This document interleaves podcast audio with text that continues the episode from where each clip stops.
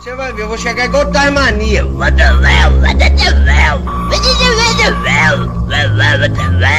Vou chegar plantando o pé naquela porra.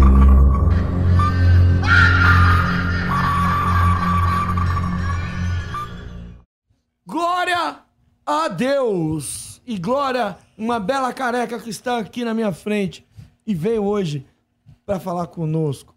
Tô aqui com o Wilson NB, o monstro ninja lindo. Dá um close nessa careca aí, ô Caio, joga. Tá pegando? Tamo aí hoje aí, vamos trocar ideia, bater papo e falar bastante sobre tudo. Sobre esse tal de Muay Thai. Não, Muay Thai a gente já fala todo dia, pô. É, boa. A gente pode falar dele também, eu amo essa porra aí, mas Você gosta, NB? eu gosto. Não é à per- toa, tô 30 e 32 anos mexendo com isso. Você, perdeu os cabelos por causa do Muay Thai ou foi por causa da esposa mesmo? É, tô no terceiro casamento, né? Eita, então pronto. Ainda tá com muito cabelo, então. Galera, é o seguinte, ó. Vou pedir pra você se inscrever no canal, se você não for inscrito. Pessoal aí, ó, o Ed, aquele safado também do Faranx tá aí, o Léo. Mano, esse Leandro é pilantra, viu, mano? Ele, em vez de cantar Didi Didier, fica aí enchendo o saco. Então, galera, ó, fica aí atento no nosso canal. Se você não for inscrito, se inscreve nessa birosca, que hoje o papo vai ser frenético. Peço que você assim, é, clica aí no sininho pra mandar as notificações quando nós estivermos ao vivo. É, deixe seu comentário se você estiver vendo esse vídeo aqui. Depois, deixe seus comentários para que nós possamos crescer ainda mais. Precisamos ficar bonitos. E para isso precisamos que você dê o seu like, você se inscreva no canal e deixe o seu comentário para dar relevância nessa merda aqui desse canal aqui, que esse canal aqui tá uma bosta. Só os convidados que faz o bagulho crescer.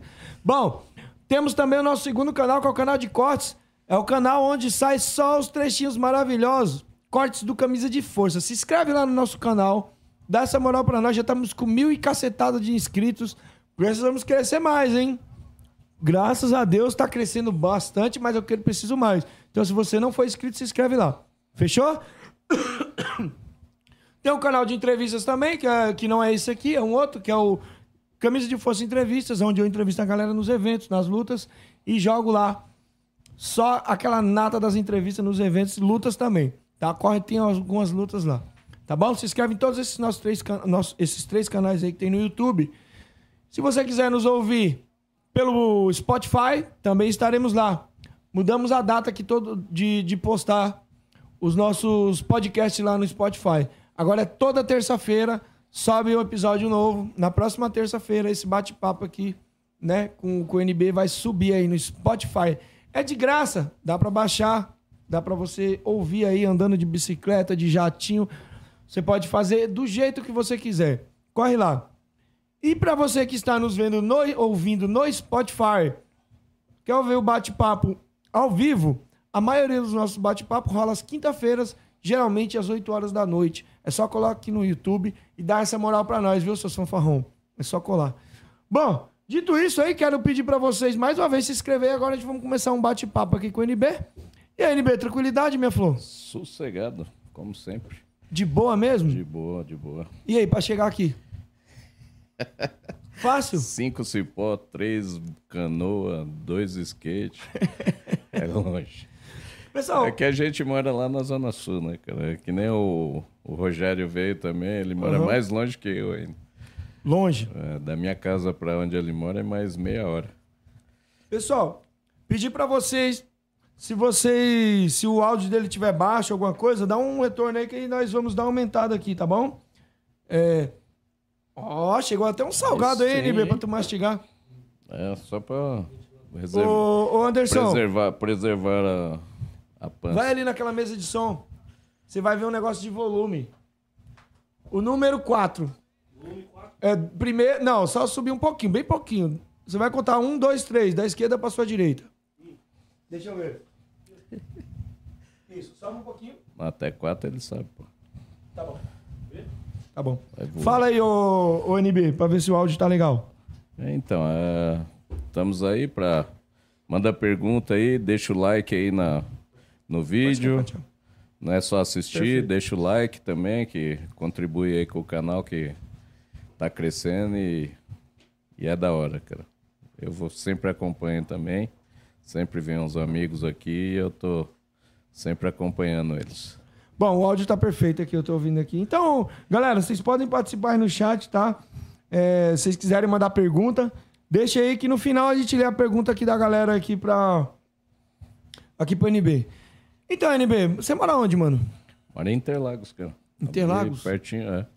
Pertinho da Coca-Cola ali na, na supermarket.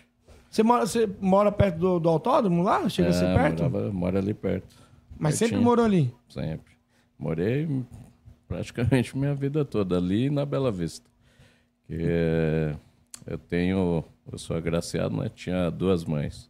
Você Tinha chega. Uma mãe adotiva e minha mãe biológica. Minha mãe adotiva morava lá na Bela Vista. né? Uhum. Então, fiquei um- uma boa parte morando lá e ia todo final de semana visitar minha mãe biológica, né? A dona Jo, um beijo pra ela. E que ela morava ali na missionária, ali na Joaniza, né? Uhum. Então sempre fiquei ali na Zona Sul e no centro.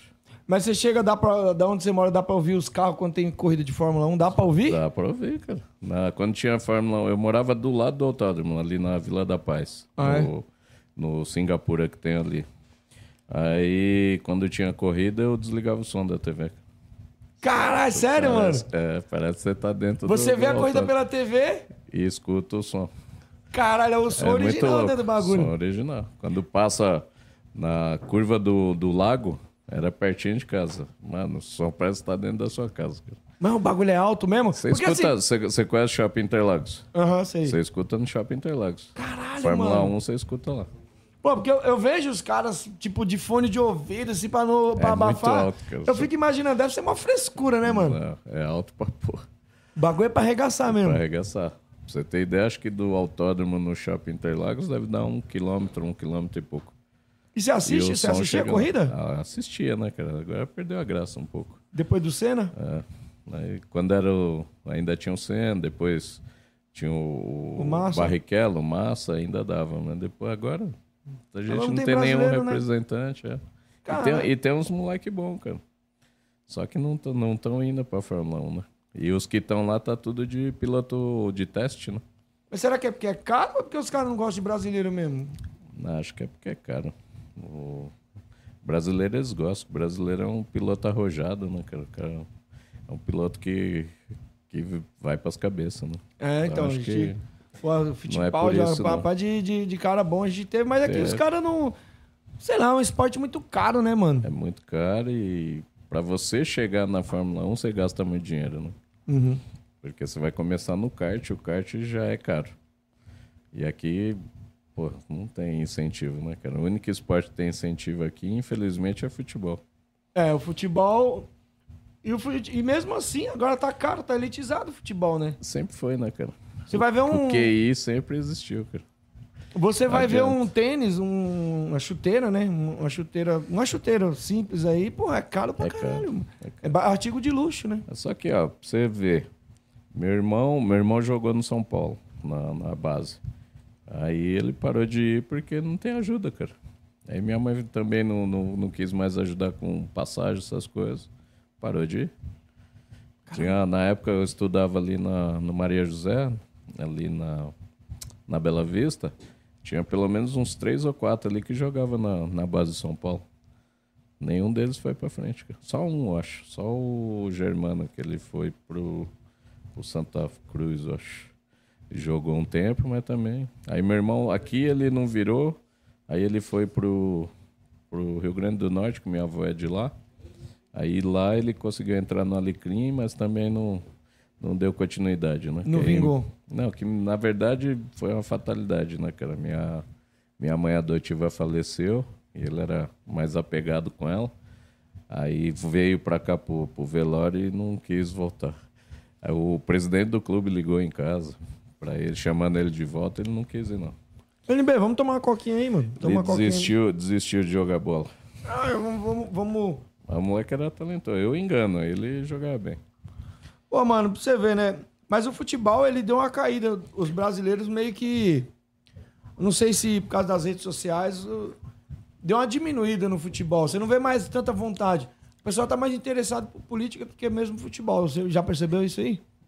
É, cara, a política hoje também tá difícil, né, cara? É briga, tem familiar que não conversa mais, cara, por causa de política. Você é assim, cara? Ah, eu perdi Ou não, você é perdeu, mais de cara. boa? Eu sou muito de boa. Eu discuti bastante, mas política, né? Não, não de discutir verbalmente com as pessoas, mas de política, de, de mostrar minha posição e tal, Uhum. mas perdeu, perdeu, né, cara? Você vai fazer o quê? Porra, mano. Mas aí, vou falar pra você, Que eu, que eu concordo, eu não concordo. E acho que teve alguma coisa? Acho, mas. Você acha? Não vai fazer, não vai mudar nada, eu achar, cara. É, então, Infelizmente. Eu, eu, eu penso assim, cara. Eu meio que desencanei um pouco de política, cara. Eu era. Eu, eu- logo em 2020, assim, eu tava bem. Bem, bem sabe? Fissurado tem em política. Mas tem Mas, que ser, cara. larguei um Infelizmente, a gente, ó, o brasileiro ele acha assim, por exemplo, você vê a notícia, ó, o dólar subiu. A primeira coisa que o brasileiro fala é, ah, não vai influenciar em nada, não recebe em dólar. Só que ele esquece que tudo que ele paga é baseado em cima do dólar, cara. Alimentação, co- condução, o que você imaginar, o, o- a base é o dólar. Então vai influenciar na vida dele. A gasolina subiu, vai influenciar na vida dele. E eu ganho, dólar, eu ganho dólar aqui no, no, no É, YouTube. Então, no YouTube é em dólar. YouTube é em dólar, né? Vai, vai pensando. Então, quando o brasileiro começar a entender isso, cara, e aí ele vai começar. Eu, eu acho que essa última eleição aí serviu para isso. As pessoas verem que a, a, a política é importante, cara. E assim, cara, eu acho que nós estamos fodidos. Tá, tá. Eu, eu acho assim, cara, não é- eu, não, eu não gosto do Bolsonaro. Eu não gosto do Bolsonaro. Eu acho, assim, eu acho que ele foi um bom presidente. Eu não acho que ele é um, um mito, É, igual o pessoal eu- fica o mito. Ah, Eu não, não- também não acho. Eu acho que, que ele tra- trabalhou bem, cara. Porque Ele ele, é um bom teve, presidente. teve Agora- dois- praticamente dois anos de pandemia, que ninguém Sim. levou em consideração. Ou seja, na verdade, ele governou dois anos. Só isso. E mesmo assim, entregou o país com superávit, com economia lá em cima. Então, é difícil. É porque né? muita gente só vê o que quer ver, mano. É lógico. Isso É igual você, isso eu é não gosto de você, Nibi. Não importa o que você faz. Eu não Eu gosto de você. Foda-se. negativo. Exatamente. Você sempre vai ser ruim. Se você eu não gosta de você, não quero Exato. saber se você vai fazer um bagulho bom. E aí o brasileiro, acho que é tipo torcida de futebol. É, mas é isso que acontece mesmo, cara. Não tem jeito. Agora vamos, vamos, vamos torcer pra que não seja ruim. Eu acho que é, nós é o que estamos eu fodidos. falo, é o que eu falo. Perdeu. Vai fazer o quê? Eu vou Agora é torcer pra não o ser- ladrão fazer alguma coisa. fazer né? alguma coisa e, e a gente não se não pagar a conta, né, cara? É, pelo menos Porque gente, sempre sobra pra gente, né? é, a gente pelo menos tem um tem um governador aí que parece que parece que vai Ah, é outra, é outra coisa. A gente precisa ver o que, que ele vai fazer, né? cara? é, já tá começando De a boa mexer. na- intenção, o inferno lá tá lotado, né? Tá lotado, hein, mano? Vamos, vamos que vamos. É, parece que ele vai mexer lá na Cracolândia lá, mano. Precisa dar um Precisa, jeito. Ó, você vê a cara. Cracolândia, mano? Eu acho assim, a, a- eu acho que nos governos anteriores faltou uma política mais severa, né, cara? Porque você chegar pro, pro cara que tá ali, que tá numa situação de rua, drogado, e, e perguntar se ele quer ser ajudado, Uhum. não cabe, né, cara? O cara não tem discernimento pra isso. É o que eu falo. Então é meio O que pessoal fala, mas é obrigatório. liberdade. Pô, o cara- Não, aquele cara é. não é livre. Não é. O cara que tá numa situação de crack, tá ligado? Tá, tá, mano. Pô, tem cara que tá 10 anos ali, cara. E o Não crack vai não sair, mata, velho. Não mata. O crack não mata, ele, ele faz você definhar. É, ele vai matando aos pouquinhos, né, cara? Aí É, só quando você o morre de outras exagera. coisas. De acidente, de qualquer bagulho, mas você É, não morre do é o que crack eu- em É si. o que eu falo, né, cara? Tanto de gente boa que morre aí. E os bandidos, cara, tudo vivo aí, cara. Eu acho que os Tá. caras tinham que pegar, tinha que, tinha que ser compulsório ali, cara.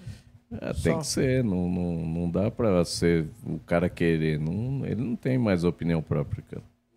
Tá no fundo do poço. ali, Ah, cê a é maioria ali a família já abandonou, porque já viu que não tem jeito. O cara não quer ser tratado. Ele não quer. Então você tem que. A galera não tem ele. noção, a galera vê na TV, mas não tem noção como do que, é lá de verdade, né, mano? Exatamente, eu já passei lá perto, cara. Você é doido. Dá medo. Eu passei lá no meio, cara, no meio. Dá peguei, medo, a, dá medo. peguei a moto, parei a moto e fui com, com a câmera no capacete. Eu tenho um vídeo no, no Facebook. Eu fiz até um bagulho do The Walking Dead, tá ligado? Eu passando, os Mas caras é. tentando tomar minha câmera. Mas dá medo mesmo, cara. Ô, o bagulho é feio, tá, cara. Tá feio, tá feio. Ui, E sempre existiu, né, cara? Vamos, convenhamos também que não é algo novo. não é Sempre novidade. existiu. Agora tá concentrado num lugar, né? Tá escancarado. Tá escancarado. Então, Fora os comércios também, né? O comerciante ah, que é tá ali. acabando com o comércio lá no centro, né, cara? Praticamente morreu. Ninguém quer abrir comércio ali. Ninguém. E migra, quando os caras tiram de um lugar, Vai pra outro. vai pra dar um câncer. Tamo Exato. fudido, cara. Tamo fudido. É, é, tinha que, sei lá, cara, internar no interior aí, é, pôr pra capinar, trabalhar, aprender uma religião, é, aprender sobre a vida, ter um acompanhamento psicológico, psiquiátrico e tudo, pra ver se resolve, né, cara? Porque Eu acho que o sem caminho é fazer religião, nada, sabia? mas é. é um- Independente e de o esporte, cara, esporte salva a vida, É. cara. Esporte não é um hobby, né, que nem todo mundo fala. Esporte é pra salvar a vida. Mas é que tem um problema, né? O capital político. Não, não Cracolândia convém, ali é cara? bom. Alguém ganha dinheiro. Alguém tá ganhando Alguém dinheiro. ganha e dinheiro. muito dinheiro. Se Alguém o cara acha que dinheiro. quem tá ganhando dinheiro é o traficante, não é, mano. Não, é O traficante assim, ganha pouquíssimo é uma- ali, é se um- comparar com o político. Eu acho que é uma teia, cara. Eu acho que é uma teia. Então você tem vários níveis. Todo mundo ganha dinheiro, cara. Todo mundo ganha dinheiro. É igual um comércio. É foda. Então você gera um emprego aqui, o emprego aqui gera outro pro cara que fornece, o fornecedor pro produtor e por aí vai. Então é uma rede de, de, de para ganhar dinheiro em cima disso aí, né? Porque senão já tinha resolvido. É porque é igual ONG, ó. As ONG lá ganham muito dinheiro com isso. Ganha, cara. Então, isso aí é uma coisa que o A desgraça o, dá dinheiro. o presidente anterior mostrou e pouca gente prestou atenção nisso aí, né, cara? Então o pessoal tava preocupado na máscara dele. Exato. Mas, Vamos, vamos lá. Ô, ô NB, você trouxe essa camisa pra mim, mano? Qual que é essa parada Nossa, aqui? Isso aí Se liga aí, galera. Falando em, é falando em futebol, né, cara? A gente tá com a esperança do Brasil chegar pelo menos na final, né? É, eu tô com um monte lá parada lá. Pô, tá aí a bonita camiseta, muito obrigado. É, foi em homenagem à Copa essa aí. Foi? Aí meu último exame de grau na no final do ano também eu fiz. Eu faço camiseta pros graduandos lá também. Foi tudo verde e amarelo também. Qual é o nome da sua equipe? É Singa Muay Thai. Singa Muay Thai. É, Singa é esse leão aí, é um leão mítico, que ele é, é um símbolo de proteção, força, prosperidade, é, inteligência. E, mas só que também eu, eu vejo mais por esse lado, né? Filosófico. Meus alunos pelo lado que Singa é uma marca de cerveja tailandesa. Ah, é? Eu só atraio pinguns, cara. Você não toma uns mé, não? Eu ainda perguntei, né? Por né? incrível que pareça. Eu não bebo, mas meus alunos todos bebem, cara. Mano, é um... É uma coisinha gostosa. Eu gosto, mas de vez em Ah, quando dá uma... a, dá a uma- minha um patroa, corte. a minha patroa bebe pra cacete, cara. Eu falo que ela é o homem da relação. Um, Ah, be- então um beijo, trouxe ela que eu ia trazer logo eu comprar um licor É. pra nós tomar aqui. Não, ela bebe cerveja. cara. Ah, é?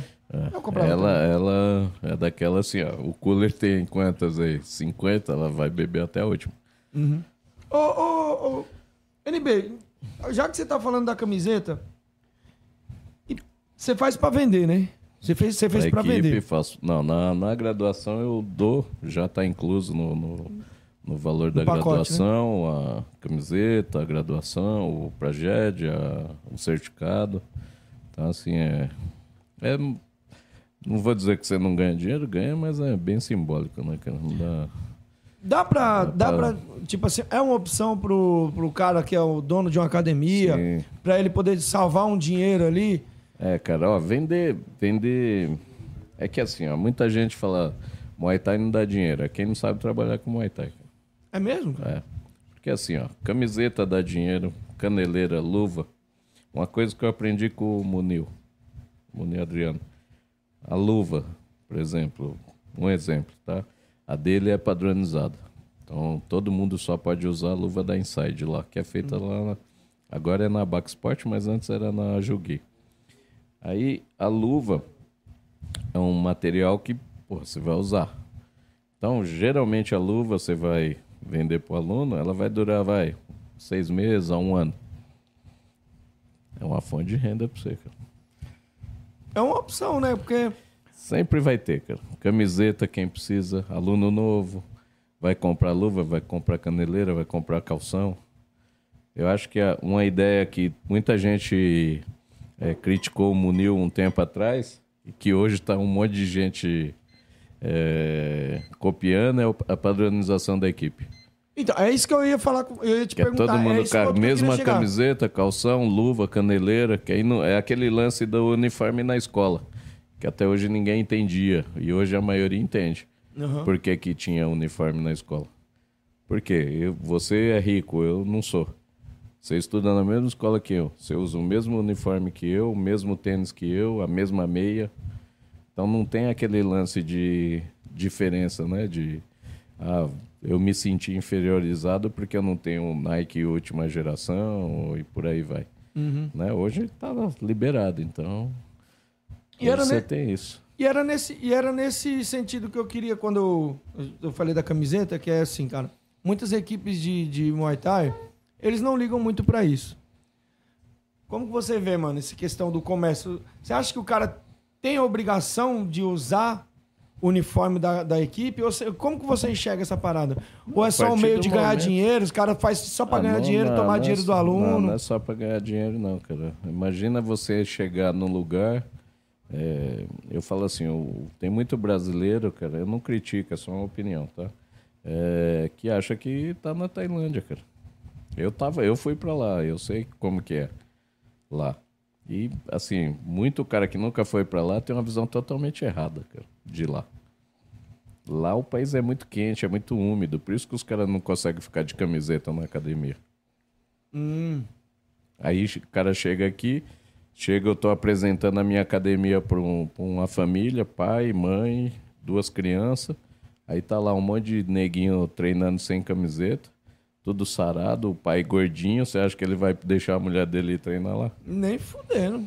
Não vai, cara. Então, assim, é uma forma de você se vender. Então, eu acho assim, é um horário específico só para atleta e tudo, ok, né? Mas é horário comercial, uma aula comercial, padrão. Camiseta, pelo menos, né, cara? As meninas, eu falo também das meninas, às vezes, de top. Ah, mas eu quero treinar de top. Eu falo, tá bom. O que que acontece? Quando eu for passar clinch, cansei de ver a menina tendo que correr para tampar o peito, cara. Porque a luva engancha, o velcro da luva engancha ali, levanta o top da menina e aí? De camiseta isso não, não acontece. E já vai ter tinha pro ar. Exatamente. Como acontece, vira e mexe, acontece nas lutas. É, e, e assim, já também, né?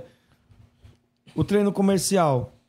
Como você falou, tem o treino de atleta e o treino comercial. São dois treinos totalmente Totalmente diferentes. diferentes e eu consigo fazer os dois no mesmo Tan- treino. cara. Tanto o treino como a convivência, né? E eu, e eu consigo fazer o mesmo treino dentro do comercial. Ah, é? Consigo, cara. Como que você consegue fazer essa. Porque você, você como. É que assim, eu já tenho também um bom tempo de, de, de área, né? De, de treino. Então, assim, você consegue montar um- uns dois treinos diferentes.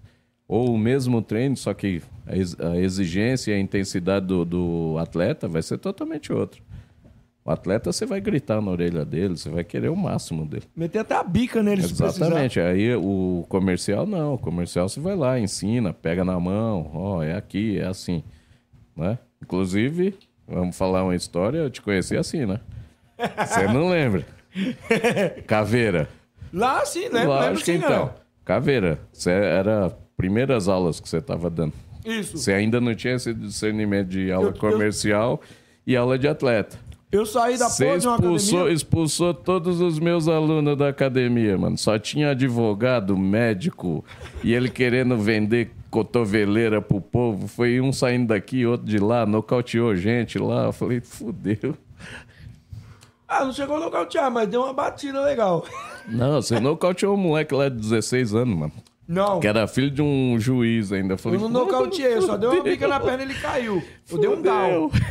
Eu não nocauteei, eu dei um down nele. Mas ele não voltou mais pra luta, nocauteou. Nocaute técnico. Não, mas, Mas é isso, esse, esse que é o lance, cara. É isso que eu falo. As pessoas começaram a entender que um treino é, é- é comercial, que eu não posso. Não é que, não, que é um treino é, mole, devagar. Não. Totalmente diferente. Mas é um treino que você não precisa ficar gritando na orelha do cara. O cara tá ali para desestressar, quer curtir, quer, quer aprender a modalidade. Ele não, não quer ser atleta. Então, eu tinha essa mentalidade que eu, tre- eu treinava na equipe Alfa 1, olha o nome. Equipe de picareta do caralho. Bando de desgraçado. Bando não, um desgraçado. Tá. Eu aprendi Tá uma bom, coisa totalmente errada. Eu achava que aquilo era o certo. Na minha cabeça, os outros estavam errados. Quando eu fui trabalhar lá na Caveira, que é onde tava a sua esposa também, É na por minha isso que cabeça... quer te matar. Na sua, na, lá, na- não, eu, hoje eu entendo que eu tava errado. Hoje eu sei disso. Não precisou nem você me falar. Eu já tinha essa consciência. Mas eu falei isso pra ela. Que assim, Na época eu falei pra ela o seguinte. Ela ficou nervosa e tal. Falou, pô, mas a gente saiu só um mês. Foi a época que eu fui pra Tailândia. A gente saiu, foi, ficou um tempo fora e voltou. Cadê os alunos e tal? Aí eu falei pra ela, bom, eu conheço a equipe. É do, ele veio do Leandro Longo. Eu não, Não, te, ali eu não tinha te conhecia. Longo. Então, não, não te conhecia. Eu falei, bom, ele é do Leandro. Então, assim, eu conheço a escola. A escola é boa. Então, provavelmente, ele está começando a dar aula agora. Então, ele ainda não tem essa noção. Só que aí ela já, mulher já viu, né? não quer saber. A bichinha é brava. Então, eu, eu treinava nessa equipe, eu tinha acabado de chegar, fazia uns dois meses que eu tinha chegado lá na Quinta, eu já dava aula. E aí, na minha cabeça, era, mano, era porrada lá. Lá não tinha treino comercial, na onde eu treinava. Era treino pra todo mundo. Quem quisesse lutar, lutava. Quem não quisesse, era tudo misturado. Pra mim, era porrada do início ao fim. Tá ligado? Quando eu cheguei lá, pra mim, o treino ainda era esse. Até eu acostumar aí, quando eu- tanto é que eu tava com essa ideia. Não, tem que comprar cotoveleira, tem que vender cotoveleira pros moleques saírem na cotovelada. Olha, olha a minha cabeça.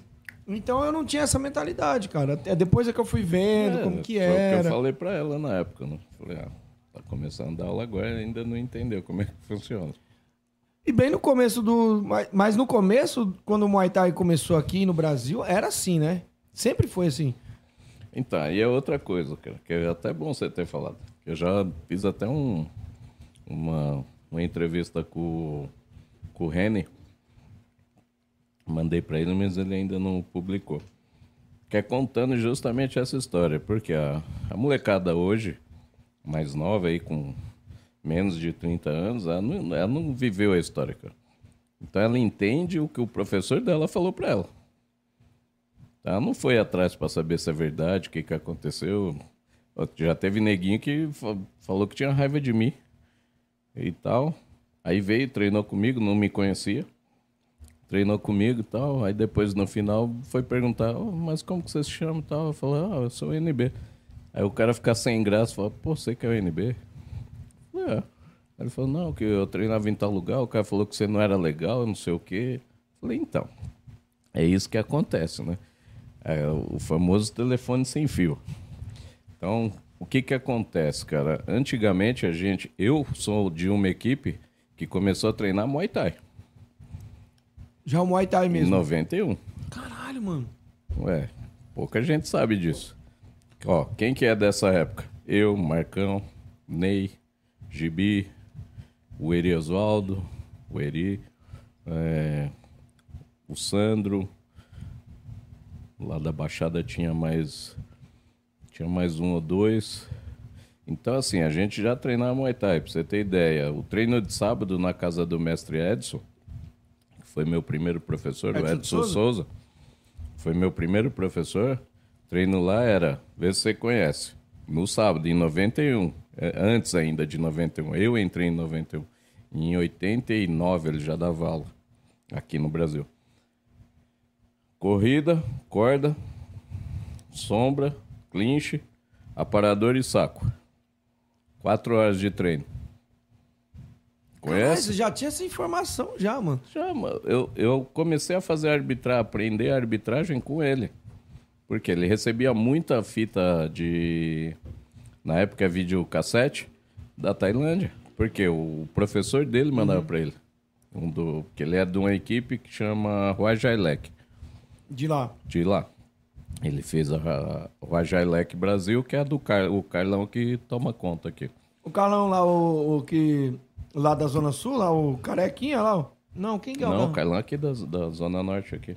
É, Ele é o. Foi professor do Bazeba, do. Ah, o Bazeba é daqui de perto, tá Não. ligado, né? Então, é daqui, ele é daqui. Zona Norte, Zona Oeste, por aqui. É, então, nessa época aí, a gente já tinha esse treino. O Carlão é dessa época, o Bazeba é dessa época. Bazeba também é 200 anos nessa 200 porra já, hein, anos, mano? cara. Ele Era um puta de um atleta, cara. Lutava muito. Ele, o irmão dele, o Ricardo Caveira. Precisa arrumar aqueles dentes dele lá que tá feio pra caralho já, hein, Bazeba? Pelo amor, hein? Aí, Tem que vir aqui, hein, Bazeba? Tá devendo a aí o visita que, que já. aconteceu? Em 91, o supervisor da combate era o Rony Alex, Uhum. que é outro cara que é introdutor do Muay Thai também aqui em São Paulo, na capital, né? Que ele é discípulo direto do mestre Burriang, que é um tailandês também. Então a gente fazia graduação, a graduação na época era estágio. Não chamava graduação? Não, era estágio. Então, os estágios eram feitos, que eram as graduações, eram feitos lá na academia do Rony, ali na Jaceru, lá, em- lá no Morumbi. Que é o professor do Marfield, do, Sim. dessa época, e ele já dava aula lá. Então, assim, eu fui umas quatro, cinco vezes lá para fazer graduação e nunca fui graduado. Então, quem me dava os graus era o, o mestre Edson. Porque a gente tinha na faixa de uns 30, 40 doido na combate esporte, porque era doido. Quem fazia, pra você ter ideia, quando eu entrei, entrou cinco caras junto comigo, só eu que fiquei. O resto não aguentou. Só fez uma aula e não voltou mais. Caralho, mano, Era ali era uma época que, mano, Era louco. o poucos bagulho. sobreviviam, né, cara? Então, aí a gente ia pra lá fazer. Então a gente chegava lá em 30, 40 neguinho e o Rony tinha 5, 6 só Uhum. pra fazer grau. Ele tinha muito aluno, mas muito aluno comercial ele tinha. Ele sempre foi. O, o público dele sempre foi mais elitizado, né? Que é ali da região do Morumbi. Então ele tinha um pessoal que gostava de lutar e tal e queria fazer. E a graduação sempre foi luta lá. Então era sair na mão. Era a Era graduação. evento. A graduação como é que era é, a qual o luta. nome que você falou agora? Que, como é que é? É... Sair na mão, era os estágios. O nome da graduação, como é que você Era falou? estágio. Estágio. Estágio. E acho que até 16 estágio, alguma coisa assim. Então você já entrava e já ia é, estagiando. Né? E a Que questão de era- cores?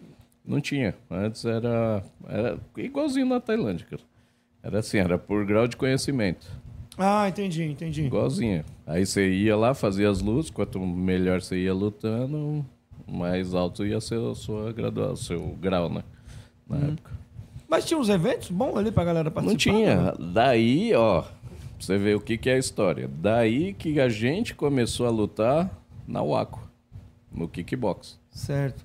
Que nem tinha, na época nem tinha, chamava low kick. Que é uma, uma das modalidades de kickbox que vale o chute na perna. Porque não tinha, que era... A época aqui, em 91, a febre era full contact. Que era boxe e chute da linha de cintura pra cima. Certo. E a gente falou, mano, isso aí não cabe pra gente. E a gente lutava low kick. Começou a lutar low kick. Isso no, em 94. Quando foi, acho que já em 95, a Isca tinha criado uma regra igualzinha à tailandesa. A única coisa que não tinha era o cotovelo. Aí passou a chamar Thai Kick. A regra Thai Kick. Que aí tinha Que os clinch. caras criaram. É, a Isca criou lá na Europa. Aí o que que era? É, era toda a regra, cara. Era toda a regra. É isso que, que a molecada não sabe. A única coisa que não tinha era o cotovelo. Eu podia segurar e chutar, eu podia varrer, eu podia clinchar sem limite de tempo. Tanto tem luta que eu ganhei só no clinch. Era só cotovelo, então? É só cotovelo mesmo Que, que, não, não tinha. podia. O resto, normal. Não tinha tempo. Ah, ah, cinco segundos solta. Não, você tá trabalhando no clinch, vai trabalhando Joelho podia, à vontade. À cara, vontade. tudo. Tudo, normal. Isso é uma parte da história que a molecada não sabe. Porque veio a, a depois, já em 2010, por aí, veio o K1. Aí criaram, que, foi era um evento... Popularizou por causa do bocal, né? Exato. E não, na época já, já era popular pelo no pesado, só tinha fera, que era o Peter Hertz, o Ernesto Rust, Jerome Lebanner, só tinha pica, cara. Eram uns caras que você fala assim, mano, Só os é monstros. doido. Só o monstro. E no 70, que foi criado depois, a categoria 70, aí tinha o Masato, que era um japonês sinistro. Depois entrou o, holandês lá, que eu esqueci o nome dele, que foi campeão acho que umas duas edições. E depois entrou um tailandês no circuito. O Boacal entrou já agora na era moderna. É, né? então, mas aí, o que eu quero dizer que popularizou com ele... O é das- lutou no- no- Por causa das redes sociais também, né? Também. Do, do, do ele, ele é muito mídia, né, cara? É, então, aí ele foi o ele que deu usa bastante, ele usa, ele é um cara inteligente, ele usa bastante a mídia. Tanto é que quando o pessoal via ele, ele lutando, o pessoal, a maioria achava que era Muay Thai que tava lutando. Exato. Até hoje ainda, o Ah, pessoal na acha verdade, se você prestar atenção, ele luta Muay Thai na regra de kickbox, né? Que ele dá cada bica na, na- nos braços dos caras lá, que é Alto? Você é doido. Pô, e ele chuta alto sem girar o corpo, ele chuta aqui, ó, reto aqui, o corpo, a perna só, a perna sobe, né? Aí você teve, nessa época, você teve o Kao Klai, que era um tailandês que lutava no GP pesado. Ele tinha 85 quilos, lutava com os pesados. Que é aquele cara que tem uma foto famosa dele lutando com o Maitimu, Hum. que ele mete um circular pulando e fica uma laranja na testa do cara. Com outra cabeça cara. ali nascendo. É o Klai, aquele. Caralho, velho. Então, tem vários tailandeses. Teve o Shang Puak, que lutou no primeiro K1 pesado também. Mas que o- era um, um, um tailandês, que acho que ele pesava uns 85 por aí também. Mas você sabe qual era o problema aí nessa, nessa época? Era questão das informação. Informação. Chegava pra quem ia buscar, no caso, Mas, que ó, vocês, a você- galera foi, mas, Não, mas o pessoal que você tava aqui não, não conseguia captar a mensagem. Não, mas só pra você entender, em 91, quem sabia o que era Muay Thai? E eu entrei num lugar que estava escrito treino de Muay Thai. Uhum. Você entender que já existia aula de Muay Thai. Não, não, tudo bem, mas o que eu quero dizer assim, vocês conseguiram informação, é igual... Assim, quem entrou na, né, ou, no, ou com a gente, acho que teve um pessoal lá do, do- de Campinas, do Paulo Nicolai, que aí teve o André Gomes, teve um pessoal que teve essa informação, o pessoal do, do, do Rony. Então a gente tinha o que que era a então, essência. aí que tá. Vocês era tipo mosca branca. Era, mas No monte de que um que monte de picareta. pessoal... Por isso que a você- galera- Não, na época não tinha picareta, porque ninguém sabia. Não, picareta que eu falo assim, o que eu quero dizer picareta não é que ele era safado, mas na cabeça da galera eles estavam fazendo Muay Thai, mas não era Muay Thai. Não, isso aí Mas veio vocês tinham depois. informação, vocês não, isso tinham aí, informação. isso aí veio depois. Quando a gente começou a ganhar tudo. Ah, Aí começaram, o pessoal de kickbox começou a dar aula de Muay Thai, falando que era Muay Thai. Foi depois. Todo mundo tinha medo da gente, cara. Quando a gente, a Combate Sport, chegava na- na- nos eventos, o pessoal já, falava, já ficava com medo, já sabia que a gente ia ganhar. os Aí, a época, ó, aí era a época do. Gibi, é, o Eri, eu, o... Porra, tinha muito cara bom nessa época, cara. E a gente, o treino nosso era esse treino que a gente faz hoje. Então isso aí, imagina a bica que a gente mandava nos caras. E os caras com aquele negócio de chutinho de Com bater com dobrada. o peito do pé e puxar a perna e a gente batendo pra rasgar no meio. Então os caras tinham medo, porque os caras não, nunca tinham tomado um chute na perna, mano. Enjoelhado então, os caras Nunca. Aí que não tinha mesmo. Não, você clinchava, o cara já ia bloquear com os dois mãozinhos na frente. Entendeu? Por isso que a maioria, todo mundo fala, ah, mas antes o cara clinchava assim. Clinchava assim porque o cara não tinha defesa. Qual que é a vantagem de clinch? Duas mãos na nuca. Você já tinha essa vantagem. É o que o Leandro Longo sempre fala. O que ferra o adversário no clinch é a mão na nuca. Mão na nuca. Mão na nuca. Não E põe- se eu vou lutar com mão- você, você não sabe o que é clinch. Eu- você já deixa eu pôr as duas mãos na nuca. Pra que, que eu vou ficar esgrimando? Fudeu, já Eu era. vou clinchar e enfiar o joelho, filho. Atravessar. Era o que a gente fazia, por isso todo mundo tinha medo da gente. Entendeu? Foi assim a história. É diferente, por isso que eu falo, a molecada hoje não sabe como foi lá atrás. Mas aí, aí, que Aí tá- depois o porrada Thai veio O depois. porrada tá aí. É, por quê? Que é o que eu chamo de porrada É, tá aí. o- mas assim, ó, se você pegar a gente, a gente era sangue nos olhos também, cara. A gente era muito da porrada. Por quê? É coisa do brasileiro, mano. O cara quer matar o outro. O cara já nasce brigando. Já nasce. Então, é, já é do cara. Aí o Porrada Thai veio depois, porque a gente não tinha evento. Então, o que, que acabou acontecendo? A gente foi, não tinha evento, cara. Aí teve alguns eventos de, com regra de asiática, que a gente falava na época, que foi São Paulo versus Curitiba.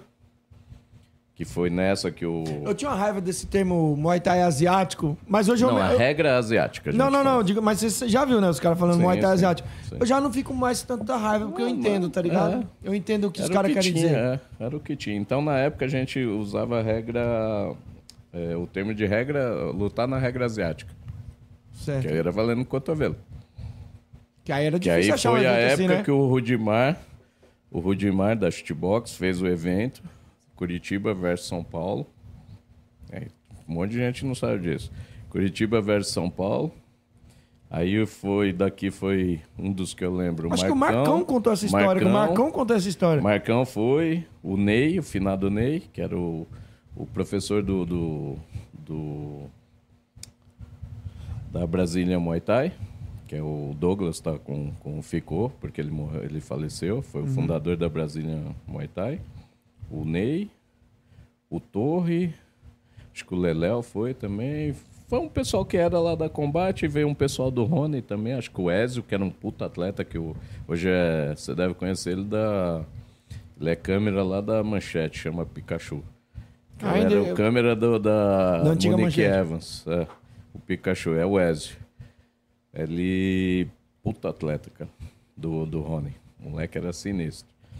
E foi eles para lutar São Paulo. Eu não lembro se o Ezio foi. O Marcão, o Ney, o Torre, o Leléo, eu lembro que foi. Aí, chegando lá, né? O, o Rudimar chegou pro, pro Edson e falou assim: ó, é na regra asiática, tá? Aí o Ney falou. O Edson olhou pra ele e falou: Isso tá que bom. ano? Em 90, acho que em 90, 91. Tá bom. Aí ele, não, mas é com o cotovelo. Aí o Edson falou, tá bom. Aí ele já ficou em choque. Aí beleza, começou. Nessa aí o Marcão nocauteou o Pelé com uma joelhada pulando.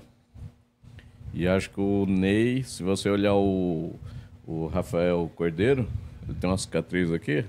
O Ney abriu as. uma- Meteu uma cotovelada, abriu a testa dele aqui. Então, assim, lá atrás já tinha, cara. Aí o Porrada Thai, conforme a gente foi ganhando tudo, os caras falaram, pô, Esse é o isso é caminho. bom, mano. Vamos fazer essa Isso porra. é bom. Aí os caras começaram a vender o nome. Foi aí que começou a vender o nome Muay Eles Thai. vendiam só o O nome. nome, nome Muay Thai. Não praticava. Aí o Ney, na Brasília Muay Thai, nessa época, acho que 95, 96, por aí, ele criou a Brasília Muay Thai. Que aí foi quando ele criou o sistema de treino dele. Ele pegou, tirou o cotovelo e começou a treinar o resto. Menos clinch, mas o resto mantendo. Tanto que o Ney era um baixinho, cara, era o chute mais forte da, da academia. Eu tô aqui, o, o Rogério tá aqui também, o Rogério Nobre aqui, que pô, um cara da hora. é, eu, eu é gosto meu dele neto. caramba. É, meu neto, porque ele é. Ele foi aluno do Guina. O Guina foi meu primeiro, um dos primeiros faixa preta, mano. Então, inclusive, eu até ia mandar Grau mensagem pra preto. ele hoje, mas que eu faixa não tive preta. tempo. Grau preto. Eu, eu, eu- você vê, eu tô meio fora das redes sociais, eu até mandar mensagem pra ele aqui pra marcar um dia um bate-papo aqui com ele aqui, trazer mais, acho que eu convidei aí com um mano aí que eu queria que ele viesse pra participar. E aí eu queria falar da arbitragem, mano. Como é que fazia pra galera arbitrar com porque assim, a informação vinha até vocês. Não era pra todo mundo. Não era Não. porque era árbitro que o cara tinha informação, certo? Então, mas não tinha evento de Muay Thai. Era o low kick. Era o Thai Kick na época. E a UACO deu o curso de Thai Kick na época. Eu, vocês tinham me que se virar nos formei. 30. Eu me formei árbitro de Thai Kick nessa época aí. De Thai Kick. Aí depois, com, com o Sandro, acho que eu fui o primeiro curso do, que o Sandro deu de arbitragem. Foi ele e o Amendoim que deram. Foi quando eles fundaram a Camacan. Eu fiz também. Aí eh, tinha o árbitro de Thai Kick. Rolava né? muita Mas confusão. só que, não. É, rolava porque, mano, sempre existiu o lance. Meu, meu atleta foi melhor que o seu. Meu atleta bateu mais. Não é de hoje. Não, isso aí não, acho que isso não vai sair Acabar nunca, nunca. cara. Isso é brasileiro, cara. Você vai lá fora, o cara perde, ele aceita. Ele pode até não gostar do resultado, mas você vê, você assiste o Glória, você assiste o é, K1, você assiste qualquer evento lá fora, cara. De MMA, de K1, de Muay Thai, qualquer evento. É de luta. O cara deu o resultado. O cara não concorda, ele abaixa a cabeça, balança, vai lá, cumprimenta o adversário e sai. Ele não reclama. Não, o brasileiro Agora o brasileiro, ele quer ganhar no grito. Você vê? Não tem jeito. Não, tanto no grito como na porrada. Já teve cara que levou cotovelada É. na boca, já em evento. É. Né, Sandro? o Veras é Acontece, cara. maluco. É, acontece, cara. É foda. Você tá ali. É, por isso que não é legal você, como árbitro, ter atleta no evento. Por quê? Eu sempre falo isso pro, quando eu tô de árbitro, que eu também sou árbitro. É, atualmente sou o presidente lá da, da confederação lá da Confederação Brasileira de Muay Thai Boxe Tailandês. O Rogério é nosso vice-diretor também lá, meu, meu auxiliar lá. E eu sempre falo no- nos cursos de arbitragem o seguinte, cara. Você, como treinador, você está envolvido emocionalmente. Então, não reclama, cara. Não reclama, é isso que eu faço. Eu falo por experiência, porque eu sou treinador. Além de árbitro, de, de treinador, eu sou. Eu levo atleta para lutar. É que você é sereno, não sei como é que você consegue. É, só a cara. fachada, cara. Sou bravo, sou, sou, sou bravo. Mas assim, eu, eu tenho. Acho que por ter os cursos também, eu entendo que são visões. Então, assim, o árbitro que tá daquele lado e meu atleta tá virado para cá, ele não tá vendo a mesma coisa que o árbitro que tá do lado de cá. O ângulo. O ângulo, totalmente diferente. Eu- Teve eu- uma eu- luta eu, minha. tava conversando isso com a galera aqui sobre Teve isso. uma luta minha, ah, talvez você até tava lá. Acho que foi no Punisher. Ou foi no primeiro. Ou foi no Punisher ou foi no primeiro War. Foi lá ali Deve na. Foi perto de foi casa ali, na, na Sargento. É, nas Agotes. Lá naquela praça na escola, lá no... Não, ali já foi. Acho que o quinto, sexto já. No primeiro, meu, meu aluno, o Popó, lutou com o Sub-Zero. Eu lembro, eu tava, eu tava nessa daí. Eu lembro. Do meu lado, eu só vi o Popó batendo. Tanto que quando deu o resultado, eu fiquei puto. Tem essa luta no YouTube. Tem, tem. Depois, eu assisti a luta, eu vi. Toda mão que ele colocava, ele tomava um joelho no bucho. Só que da onde eu tava, eu não tava vendo. Entendeu?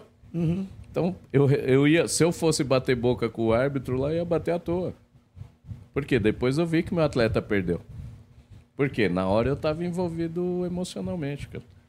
Eu tava ali, eu quero que meu atleta ganhe. É óbvio, isso aí. Pra a galera mim, é isso que a galera não entende. Eu falo, pra mim, o importante é ganhar, cara. Pra mim, o importante sempre foi ganhar. Eu falo que o cara que inventou a história do o importante é competir é porque ele nunca ganhou na vida. Porque a partir É porque ele não momento... conheceu o Mamãe dos Assassinos. É. Ou, né? ou o importante é então- competir, mas se não ganhar, é ultimato de pancada, né? Mas se, se você nunca ganhou na vida, nem no Paro Ímpar, cara, você não tem a sensação do que, que é ser campeão, cara. É o que eu falo pra todo mundo. Todo mundo conhece o presidente, conhece o prefeito, conhece o governador. Agora pergunta quem que é o vice-presidente, quem que é o vice-governador, quem é o vice-prefeito. Um ou outro vai saber. A maioria não sabe. É o vice, mano. Vice é o primeiro do último. Então, o importante é ganhar, cara. Mas só que você tem que ter cabeça no lugar também. Saber per- quando Saber. perder também, saber se, se, se manter. Reconhecer que você perdeu. Eu, eu gosto muito da frase, hoje a gente não ganhou, hoje a gente só aprendeu. Porque eu não gosto de perder. Hoje a gente aprendeu em vez de perder. Uhum. Eu gosto muito dessa frase. Hoje a gente não ganhou, hoje a gente só aprendeu. Caralho, NB, bom, bom, pensar. Eu não tinha pensado Mas nisso. é, cara, porque, porra, perder é ruim pra cacete, cara. Eu, eu, eu, eu tava, meus alunos me perguntaram esses dias que teve. Eu não lembro o que foi que aconteceu. Tinha um, alguém que tinha perdido umas três, três lutas seguidas ou quatro e tá querendo parar e não sei o quê. Eu falei, mano, você ver como que muda a mentalidade das pessoas. Minhas primeiras seis ou sete lutas eu perdi todas, cara. Você sabe um cara que eu tava vendo uma situação assim, que eu até perdi um pouco a fé, assim, do... não perder a fé, mas eu tava pensando, mano, melhor dele parar. Foi o Dureza. Você Ah, acredita? Ele tava ele perdendo as voltou. lutas É. necessárias. Mas ele voltou E ele é um bem, cara bom. Não, então, e é um cara que, mano, porra, sensacional. E eu vi ele perdendo umas lutas, eu falei, mano, ele tá perdendo Às muita luta, é, mano. às vezes é a motivação, cara. Às vezes é a motivação. Aí você viu? Depois que ele começou a ganhar, é boxe, muay thai, porrada thai, briga é a thai. motivação. Levando tudo, mano. É a O motivação. cara tá bem agora. Às vezes, ó, você tá num lugar que já deu pra você. É isso, é isso que, o, que o ser humano às vezes não entende. Eu tô, tudo é ciclo. Não é porque, graças a Deus, assim, a maioria dos meus alunos continuam comigo, cara. Tem aluno que está comigo há 18, 19 anos. Tem um aluno meu, o, Do, o Dolinho, ele começou comigo, acho que ele tinha 11 anos, 12. Caralho. O moleque tá com 24 ou 25 agora. Acho que 25. E Daqui a ainda pouco é tá avô comigo. já. Então, cara, é, é assim. Todo mundo fala, minha, minha, a a Angel fala pra mim assim, ah, você com o conhecimento que você tem, era pra você estar no, no- explodindo, não sei o quê. Eu falo- aí eu falo pra ela assim, ó, eu sou o tipo de cara que eu gosto de prezar pela qualidade, não pela quantidade.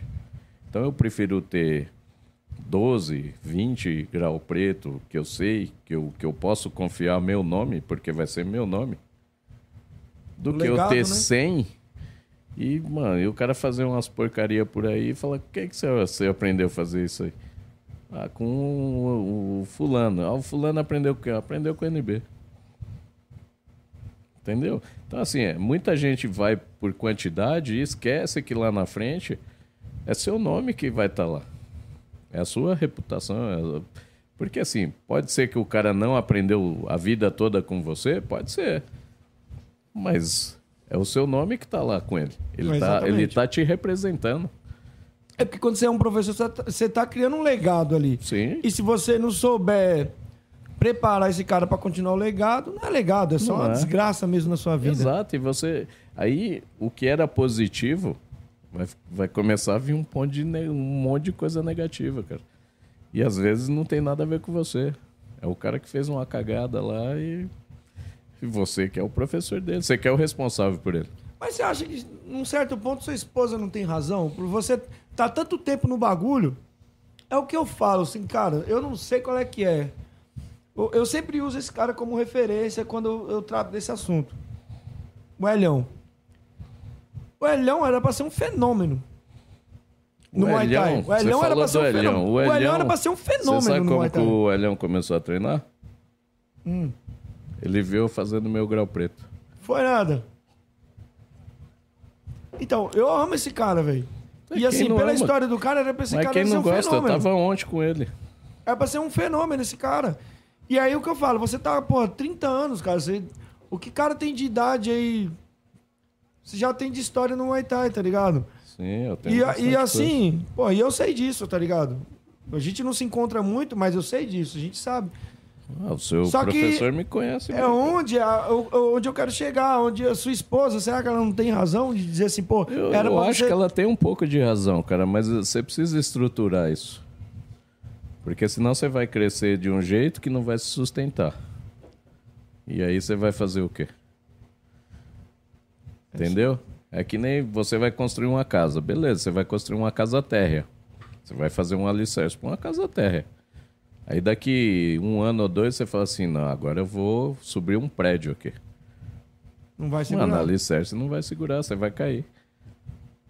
Hoje eu acho que eu tenho a segurança para isso, para fazer um prédio. Eu acho que hoje eu, te, eu tenho essa segurança. Você acha que você tem isso? Hoje eu tenho, cara. Hoje eu tenho. Hoje eu, hoje eu seguro bem. O que mandar para mim eu seguro. Caralho. Seja do que for. De, de regra, de treino, de. Que nem eu, eu, eu penso muito igual o Casolari. O Casolari não, o Galegari. Eu não ponho os caras para ficar correndo uma hora, nada contra. Quem faz. Mas eu acho que eu tô perdendo uma hora de treino, cara. Eu Eu- não tô treinando maratonista. Eu ponho, é, exatamente. Eu, eu, quando eu ponho os moleques pra, pra correr, eu ponho o básico. É recuperatório, cara. Você vai correr trotezinho, uns 4, 5 quilômetros ali, ó, pra recuperar a musculatura, só. É pra isso que serve a corrida. No curso que eu dei com o Elhão, no final do ano, eu falei sobre isso. A gente fez um seminário lá, que foi o, o Manopla 1, né? O módulo 1 de Manopla com o Elhão. Eu levei um, o professor, que é um aluno meu, que é professor universitário, para falar sobre fisiologia. E eu dei a parte de treinamento. Como preparar e avaliar o atleta. Porque hoje, como que você avalia o seu atleta? Ah, parece que está melhor do que ontem. Parece. Mas e, e dados? A Então tem muita gente que não sabe fazer. Por exemplo, uma forma de avaliar a explosão, velocidade. Ah, 30 segundos, quantos chutes você dá? Ah, hoje eu dou, hoje eu dei 40 chutes em 30 segundos. Beleza, vamos trabalhar. Daqui dois meses eu te avalio de novo. Você deu 50. Melhorou e Você 10%. melhorou? Não. 10, não, de, de 40 ele foi pra 50. Então, foi mais de 20%. 25%. É, foi, foi porque é 50, não é 100. Entendeu? Então, porra, aí eu sei como é que melhorou. E como que você vai treinar? Você vai treinar forte todo dia? Não, o cara não tem luta. Então pra que, que você vai queimar cartucho todo dia? É que nem Desgastar o pessoal. é que nem o pessoal gosta de fazer sparring pesado todo dia, cara. Eu conheço um monte que chega no, no, no, no evento, toma um soquinho e cai. Por quê? Carne moída, cara. O cara toma uns 3, 4 knockdown no, no, no treino. A cabeça do cérebro do cara tá cheia de lesão. Qualquer encostadinha que der na cabeça do cara, o cara cai. Só que o treinador, a maioria, não presta atenção nisso, cara. Só porrada. É a mentalidade de antigamente. Não, eu vou treinar o que acontece na luta. Entendeu? Aí chega na luta, ou, ou às vezes acontece, que nem eu nem vou falar o nome, mas teve um cara que tinha uma luta, tinha uma luta importante num evento internacional. Uma semana antes o cara tomou um abriu o supercílio, perdeu a luta, perdeu a bolsa em dólar. Por quê? Por causa de um sparring mal feito, cara. E chega, e outra coisa, você agora tá casando, casando luta para evento. Puta que pariu, A gente mano. vai chegar nesse troféu aqui. Nossa, Vou te falar. que inferno, que missão que eu. Que merda que eu fiz. Eu fui pegar esse negócio aí já. Não querendo cortar seu raciocínio, mano. Aí o Fábio, né? Lá do Copa Elite. Vamos casar as lutas aí pra mim. Eu falei, pô, esse negão ele tava querendo me fuder, mano. Vou. Tá. Mano, mas que merda que eu fiz da minha vida, mano. Você é Mas louco. é. Então, assim, ó, o que que acontece? A gente que casa, eu já fiz evento, trouxe até aqui. Tem um monte de gente que já lutou nos meus eventos aí, que sabe que, que eu gosto de trabalhar uma coisa que o pessoal fala hoje, que eu já fazia lá atrás. É, o evento é semana que vem.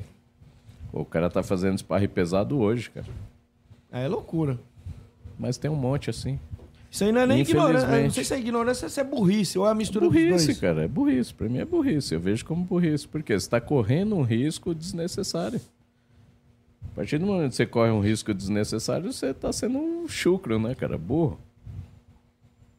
E sem necessidade. O que você tinha que fazer e ensinar para o atleta, você já fez, cara. Agora é manutenção, é perder peso, é isso que você precisa trabalhar.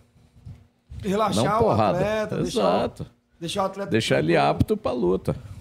Então, agora entrando aqui no, no troféu que eu trouxe pro, pro, Ah, deixa eu, pro, vou- deixa eu falar aqui dele, mostrar pra galera aqui. pro Eutanásia. Cara, eu falei pra, pra tu, pô, traz um bagulho aí, um presente, vamos colocar aqui no, no, no- na prateleira. Aí você, não, que, que você quer? Eu falei, não, pô, não é o que eu K- ele quero. queria um KY pra ele lembrar de mim toda vez que ele for na farmácia. Isso era segredo. aí eu falei, pô, traz um negócio, cara. Aí, pô, você trouxe um puta troféu gigantesco. É, esse é de vice-campeão. Pô, de legal, campeão era mano. maior. Por quê? Quando eu fazia evento, cara, eu ganhava. Quando eu lutava ainda, eu ganhava. Pega aí no uma- meio, Caio. Eu ganhava umas medalhinhas, cara. Eu nem sei onde tá minhas medalhas, cara. Sério? Agora, como é que você vai perder um negócio desse tamanho? Pô, não- realmente. Não, tem cara que perde, que os cara, tem cara que é louco, mas, Perde, você vai perder na mudança, aí tudo É. bem. mas o bagulho é gigantesco, mano. E Mas bonito, perder hein? em casa, então. Esse era de vice-campeão, de campeão era um pouquinho maior. Cara, mas você Uns colocar uns 10, troféus 15. assim, no, no, no- o seu evento, não, não- você não perde um. Porque é caro. Você dá uns Ah, troféus assim é cara. caro, né? Ó, vou te falar, o, o que a gente estava conversando nos bastidores aqui, é, quem nunca fez evento, ele não tem ideia dos custos, cara. Ninguém ganha, acho que eu não conheço nenhum promotor que ganhou dinheiro, ficou rico com evento aqui no Brasil, cara. Você faz muito por amor mesmo. Por exemplo, esse evento aí eu fiz dentro da academia que eu dava aula, ou seja, já não tinha custo de aluguel. Lá tinha ringue, ou seja, não tinha aluguel de ringue. Aí eu tive despesa com arbitragem, que eu contratei, a ambulância, os enfermeiros e paramédico. As cadeiras, que aí minha mãe que aluga, ela até aluga pro, pro, lá pro Ivan também, lá do. Quando ele faz o jab direto. É, acho que foi isso aí. Só nisso É bom, aí. o pessoal que quiser contratar e comprar as cadeiras, É, com a dona Jô lá. mas pode falar com Dona você Jo, mesmo também, que você é. já passa o contato. É né? 56350633. Não É o- pode perder a chance, dona cara. Jo, a dona Jo, aluga a cadeira, a mesa. Fala com o NB direto pra- aí, quem quiser Pode alugar falar direto comigo direto com ele também que que ele eu direto. contato. Então, tirando todos os custos que são os mais caros, que é o aluguel do espaço e do ringue, e aí ficou só a ambulância também é pesado, é, ainda gastei seis pau do bolso, cara. Por que do bolso? Porque primeiro você paga, só depois você vai receber. Quem faz evento, receber, né? quem faz evento é assim, você paga. Aí depois você vai É torcer. bicho, você tá jogando no bicho. Exatamente. Você vai torcer para vender ingresso. Pro... Eu nunca cobrei taxa de inscrição dos atletas. Tá? É, Sempre O fiz. que eu tô achando burrice de uns eventos. tempos pra cá é não cobrar in- taxa de ingresso. Ah, cara, eu acho assim, ó. Sabia, mano? Sabe por que, que eu não cobro, cara? Eu, eu, eu penso meio parecido com o Camilo. É o cara que tá lá para dar o show. Ele já vai vender ingresso para você. Ainda vou cobrar do cara? Ah, mano, mas é, sabe, depois que eu, que eu tô vendo o sacrifício Não, que é, porque eu um cara. entendo. Você sabe, é, é, Eu acho é, muito oneroso. ingrato, tá ligado, mano? É Ah, mas isso ingrato. vai ter em, tu, em qualquer lugar que você for, cara. Aí pode ser Muay Thai, pode ser boxe, pode ser kick, pode ser futebol. Ingratidão é, faz parte do ser, de alguns ser, seres humanos, né? Eu cara? defendia Então, muito atleta. Ainda defendo, lógico. De- ah, mas aí, depois, quando eu comecei a ver a realidade de, De promotor, de evento, de. porra, mano, É, de, de matchmaker também. Exatamente. Eu comecei a ver essa realidade, é, minha visão mudou, cara. Antigamente eu achava, pô, o cara só dá o show, ele tem que ganhar muito, tem que ganhar muito. Tem. É lógico. é, mas, mas a gente só quando tem... ele já tá num patamar que ele atrai sozinho, ele atrai um, um público que vai pagar a bolsa dele. Pra ele chegar no topo da escada, ele precisa subir pela escada. Ele não vai chegar lá É o que a nada. gente tá falando. O, o evento, é, eu gosto de fazer evento amador porque os moleques estão ali para dar show, cara. É engraçado isso, mas você vê os pirocópteros e tudo nos iniciantes. Mas é normal, cara. Eu já passei por isso, acho que você já passou por isso. Você entra ali a primeira luta, você não. Porra, você quer matar o outro. Você Não, não importa se é de cascudo, se é. Você esquece técnica, você esquece tudo. E quando termina, você não lembra de porra. Não lembra e tá morrendo. Você Não, fez termina, 50. você lembra o que aconteceu. Você fez 50 rounds na academia de boa. Você sobe lá pra fazer três roundzinhos de dois. Você morre. E é um sparring. É um o sparring. amador é um sparring que É você um tá fazendo. sparring. Exatamente, mas só que ali é valendo alguma coisa. Porque é valendo alguma coisa. Eu quero esse troféu pra mim. E não quer apanhar. E não quero apanhar. Eu sempre fui dessa, dessa linha aí. Eu quero bater, mas não quero apanhar, não. É forgado você, hein, mano? Ah, mas é, cara, eu tenho. Ó, pra você ter ideia, acho que eu, eu recebi só um down. Um down e nunca fui nocauteado. Por quê? Minha filosofia sempre foi essa, cara. Eu, eu tenho que bater e apanhar menos. E outra, cabeça não é um lugar que foi feito pra tomar porrada, cara. Eu vejo os caras insano dando uma de rock balboa lá, ó, tomando porrada na cabeça, ó, não vai durar 10 anos de carreira. E vai estar falando mole.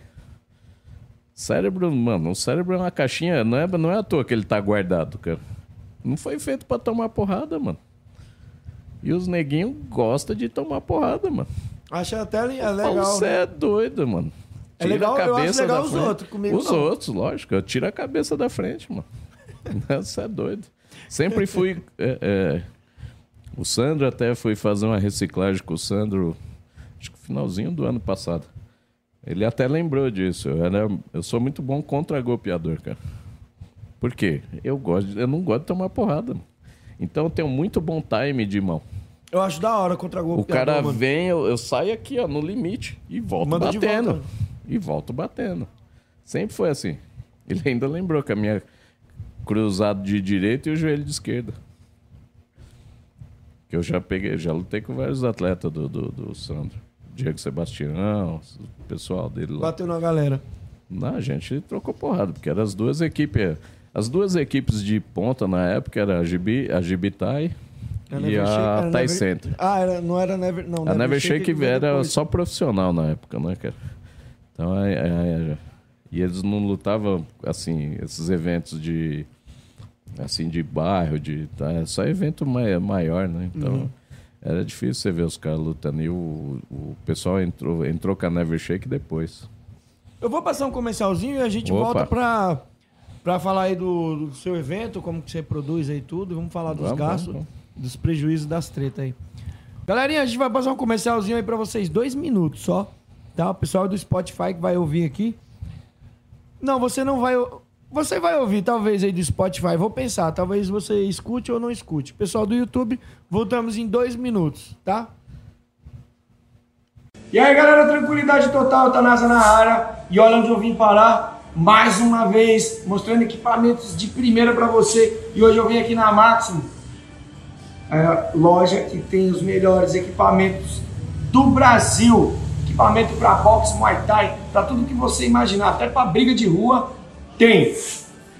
Mas hoje eu quero falar do, da linha de vestuário aqui para vocês. Olha só, olha essa camisa, essa blusa corta-vento para você não ficar resfriadinho, para você não, não pegar friagem na garganta. Olha só que bonito isso aqui, galera. E também tem boné para você esconder essa careca maravilhosa que tá aparecendo aí, ó. Então, tem boné top. É só escolher a cor e o tamanho. E onde você compra todo esse tipo de material aqui. Moletom, qualidade muito boa, muito bem fabricado, encaixa muito bem no corpo para você passear. Para as mulheres também tem top, top para as meninas aí, ó, as bravas, brigar, arrumar treta, ir nos eventos, fazer sua luta. Tem moletom também para as meninas que, que não gostam de usar short no treino, preferem moletom. Tem um short, até, até esse moletom para você sair também, para você ir malhar, fazer alguma coisa que mais esportiva. E olha essas camisetas, galera. Tudo isso você encontra aí no site. O link está passando aqui para vocês: www.maximoshop.com.br. E se você usar o cupom de desconto camisa 10 no site, você ganha 10% de desconto. Olha só que bonita essa camiseta. Essa eu vou levar para mim, eu acho. Gostei muito. Então, www.maximoshop.com.br. O link está aqui embaixo e o site está aparecendo aqui. Basta clicar lá e você vai encontrar os melhores produtos. Beleza? É nóis. Fui.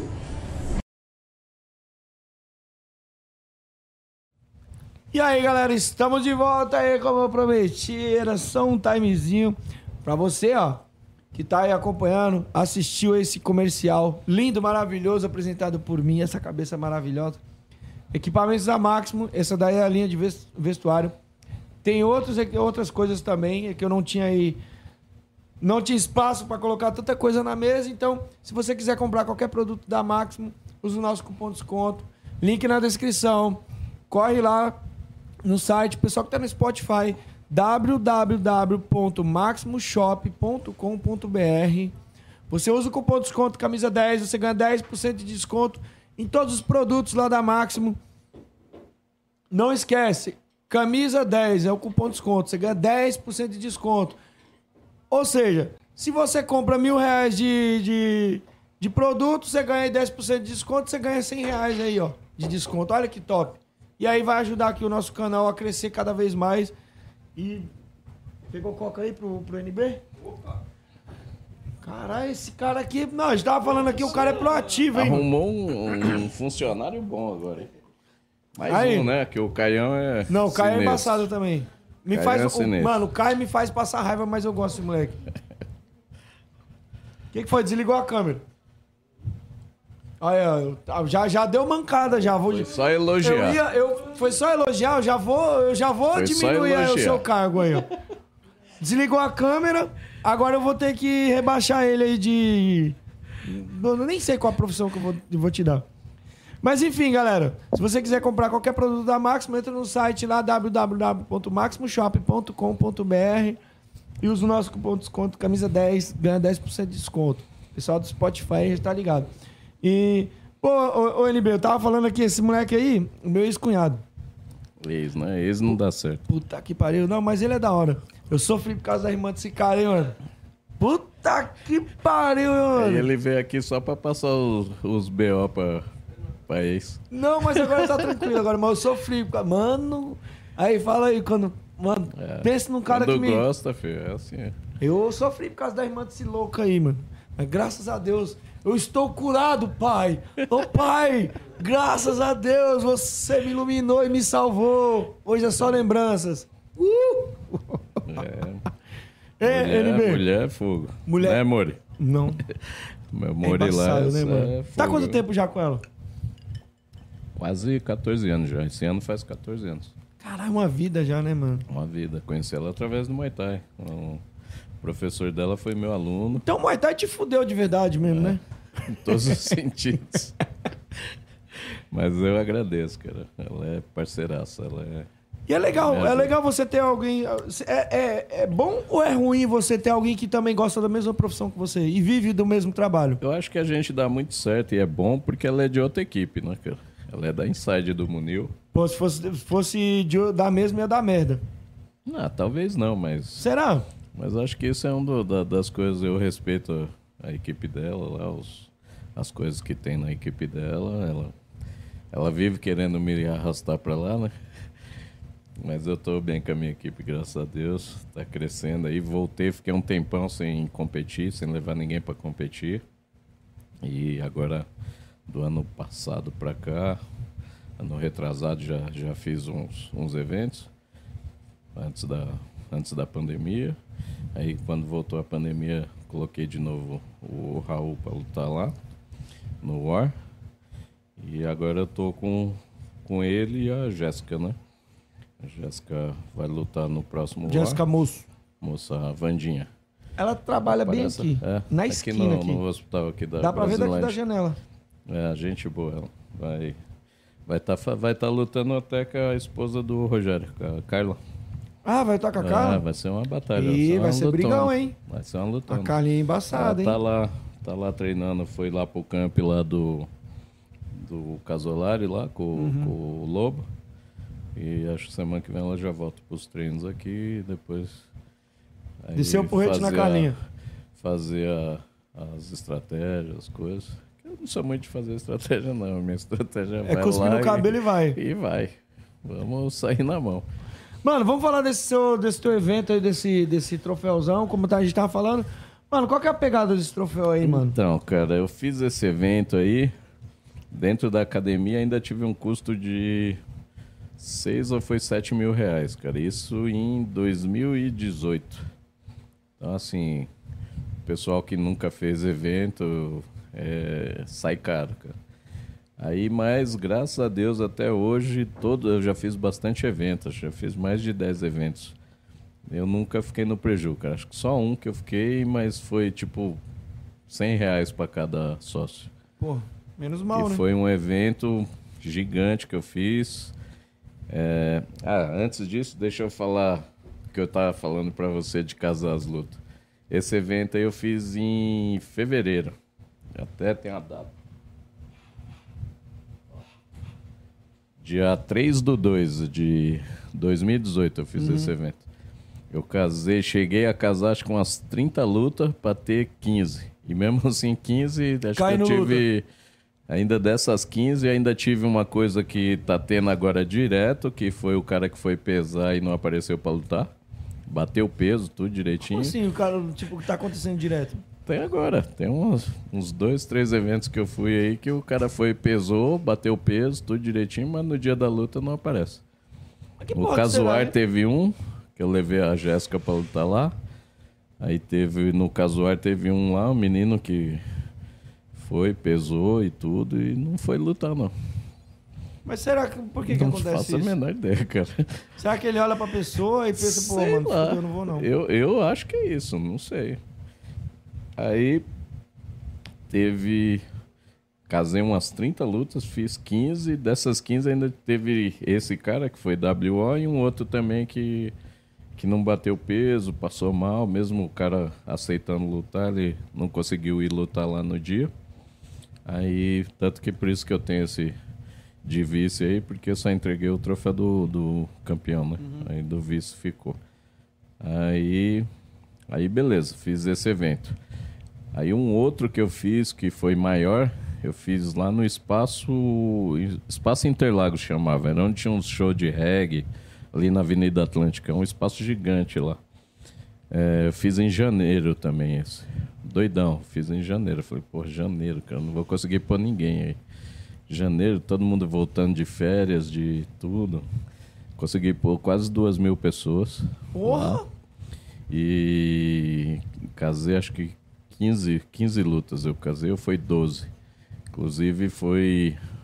A luta principal foi o Jânio Mancha com, com o Rubinho do Munil. Pô, o Jânio também. Faz umas brigas boas, Mil anos, mano. mil anos. Foi lutão. O Mancha ganhou, nocauteou o Rubinho. E foi um, acho que foi o maior evento. Eu gastei nesse aí, foi um, acho que um, uns 10 anos atrás ou mais. Acho que uns 10 anos atrás. Na época eu gastei 12 mil, hoje seriam uns 20 e poucos mil. Eu Caralho. consegui equilibrar, acho que sobrou. Tava eu, a Tati, que era uma aluna minha, que é a namorada do Raul, e os dois donos da academia que eu dava aula. Acho que ficou, foi 50 ou 100 conto para cada de prejuízo só. Então, assim, eu falo só porque você pensar na magnitude do evento, com troféu para todo mundo, para vice e para campeão, sem cobrar inscrição, só ingresso. Acho que, que Você acha que se você tivesse bem. cobrado ingresso, não teria, que- teria reduzido o público o suficiente também pra empatar de novo? não. O público ia de qualquer jeito. acho Mesmo pagando, né? É. O... Mesmo com inscrição. É, Ia diminuir talvez o prejuízo só. Mas É. também não ia diminuir muito, não. Cara, e, e evento? Você acha que tá mais fácil ou mais difícil de fazer evento? Igual antigamente? O que, que você acha? Tá, ma- tá mais fácil hoje ou antigamente era mais difícil? Cara, tem, tem duas. Eu tenho a duas. pergunta que eu fiz é tenho- a mesma. É, eu tenho duas visões para isso, cara. Eu tenho uma fácil, porque você tem muito mais academia, muito mais é, é, atletas, Mês de divulgar. meios de divulgar. Então, assim, desse lado tá mais fácil. O lado que tá mais difícil, ainda você tem que a gente tava falando, você ainda tem o cara que acha que é, A estrela. é a estrela, cara. Então, atleta dele nunca ganhou, nunca lutou num evento grande, nunca fez uma luta que todo mundo vai lembrar, fez uma lutinha aqui, outra ali num, num evento pequeno e, e você chama o cara para lutar no seu evento, a primeira pergunta que ele faz é quanto que é a bolsa. Então, assim, é complicado. Porque sem, sem evento não tem atleta. Né? Porque vai lutar onde? Vai ficar treinando forte, pesado, para mostrar o, o trampo do treinador e o trampo do atleta onde? Então, acho que esse meio de campo aí, o, o- muito, muito treinador ainda precisa entender, cara, que o atleta ele precisa promover o evento, que como o Bach falou aqui, acho que hoje é muito falho isso. O atleta quer quer estar no evento, mas ele não vende o evento, né? Então, esse é um, é um ponto que o pessoal. Eu acho errado esse argumento aqui que o pessoal fala: "Ah, eu não sou, eu não sou vendedor de ingresso, eu não sou cambista. Eu acho errado, eu achava certo. Mas quando eu comecei a, a- a conversar com, treina, com promotores, eu não tô passando pano, eu tô falando o que eu vejo. Não, cara. é a real, pô. Assim, lógico, tem promotor que você vê que é cuzão também, né? Quer explorar Tem. os caras. Você né? vai É ter óbvio. sempre os- as duas coisas. É igual quando você pega um, um- cara de ponta que merece uma bolsa boa, mano, esse cara merece uma bolsa boa, mas Sim. olha o caminho que esse cara andou. Aí você pega também promotores também que quer fazer o cara crescer, mas tem uns caras filha da puta. Mas, de um modo geral, mano, assim, cara, é uma bomba fazer um evento, cara. É uma bomba.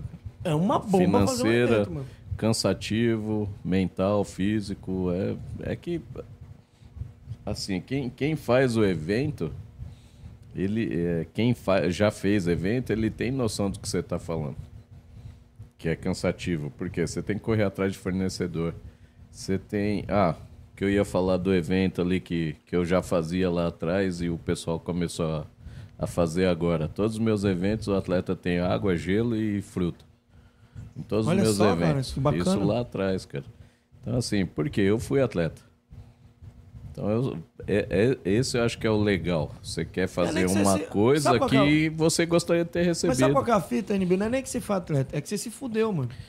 Se Então, você não tivesse. gostaria de ter se você- recebido mesmo isso. que você não fosse atleta, você tivesse sido um treinador só, mas você tivesse se fudido com seus atletas, você ia entender. Você É, exatamente. entende? Quando você se fode, você olha pro outro e você entende a dor do outro. Exatamente. Então, assim, é, é- você tem toda essa correria que você vai fazer. É pulseira, você vai comprar pulseira, você vai contratar o árbitro, é, uma equipe de arbitragem, você vai contratar uma ambulância de preferência com UTI. Por quê? Você, Isso você quando é é, duas. você é, é, você é uma vítima de, de de uma fatalidade num evento. Então, assim, pode. Eu precisei usar a ambulância em nenhum evento. Mas tem que estar lá, cara. É melhor você Tem não precisar ir ter, né? Eu comecei evento com, com atraso uma única vez que foi nesse evento aí da, da, da academia. Porque a ambulância foi atender uma ocorrência e demorou quase duas horas, cara. Mas eles não. Eles têm que Não- sair. Aí eles tiveram que. Não, foi. Eu contratei uma ambulância, eles saíram de um evento e no meio do caminho eles tiveram que, que atender uma ocorrência. Caralho. Aí eles ligaram para a central lá, que, que da onde eu contratei, para mandar outra ambulância para lá. Então levou uma hora, uma hora e meia mais ou menos, ou quase duas horas de atraso no evento. Mas quem participa do meu evento sabe que no máximo eu atraso 10, 15 minutos. Ou começo no horário. Por quê? Já fui público também. Porra, esperar é, é, é horrível, cara. E outra coisa que o promotor do evento tem que entender, cara. Evento, ele tem que durar no máximo 4, 5 horas. Passou disso, o público tá indo embora. A não ser um evento como você tem é, abertura com, com iniciante, amador, é, estreante, iniciante, aí É vai pro rotativo, né? intermediário, aí é rotativo, aí é um público rotativo. Agora você faz um evento fechado com vai, 10, 12 lutas, mano, cumpre o horário e tenta não passar de 4, 5 horas. Hoje o que eu acho, eh, a gente está cansativo tendo tá, até pra equipe em geral, não é para só todo não é, mundo, não é cara, público. pra todo mundo.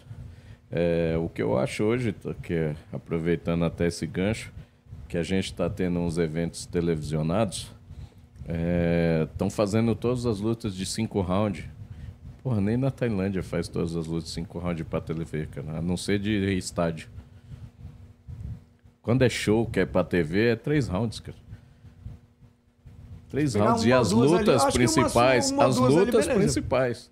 Você tira lá três, quatro lutas para ser as principais, fazer cinco rounds, ok. Porque o público que tá em casa, Quer ver ele já não entende muito da regra. Então, Eu canso de escutar o cara falar, não, o vermelho ganhou, bateu pra cacete, não sei o quê. E você vê que o azul arrebentou na força. Aí você fala, não, o azul ganhou. Não, impossível. Por quê? Então o público não entende muito da regra. Aí você começa a pôr muito cansativo, o cara muda de canal. Cara. O cara muda. Não tem jeito. Aí você pega, por exemplo, eventos de. Como, como o Adriano até faz. É, eventos que são todas de cinco, aí ele diminui a quantidade de luta. Né? Aí cai pra. Você pega canal 7 lá, que são cinco rounds na TV, é, sete, oito lutas só.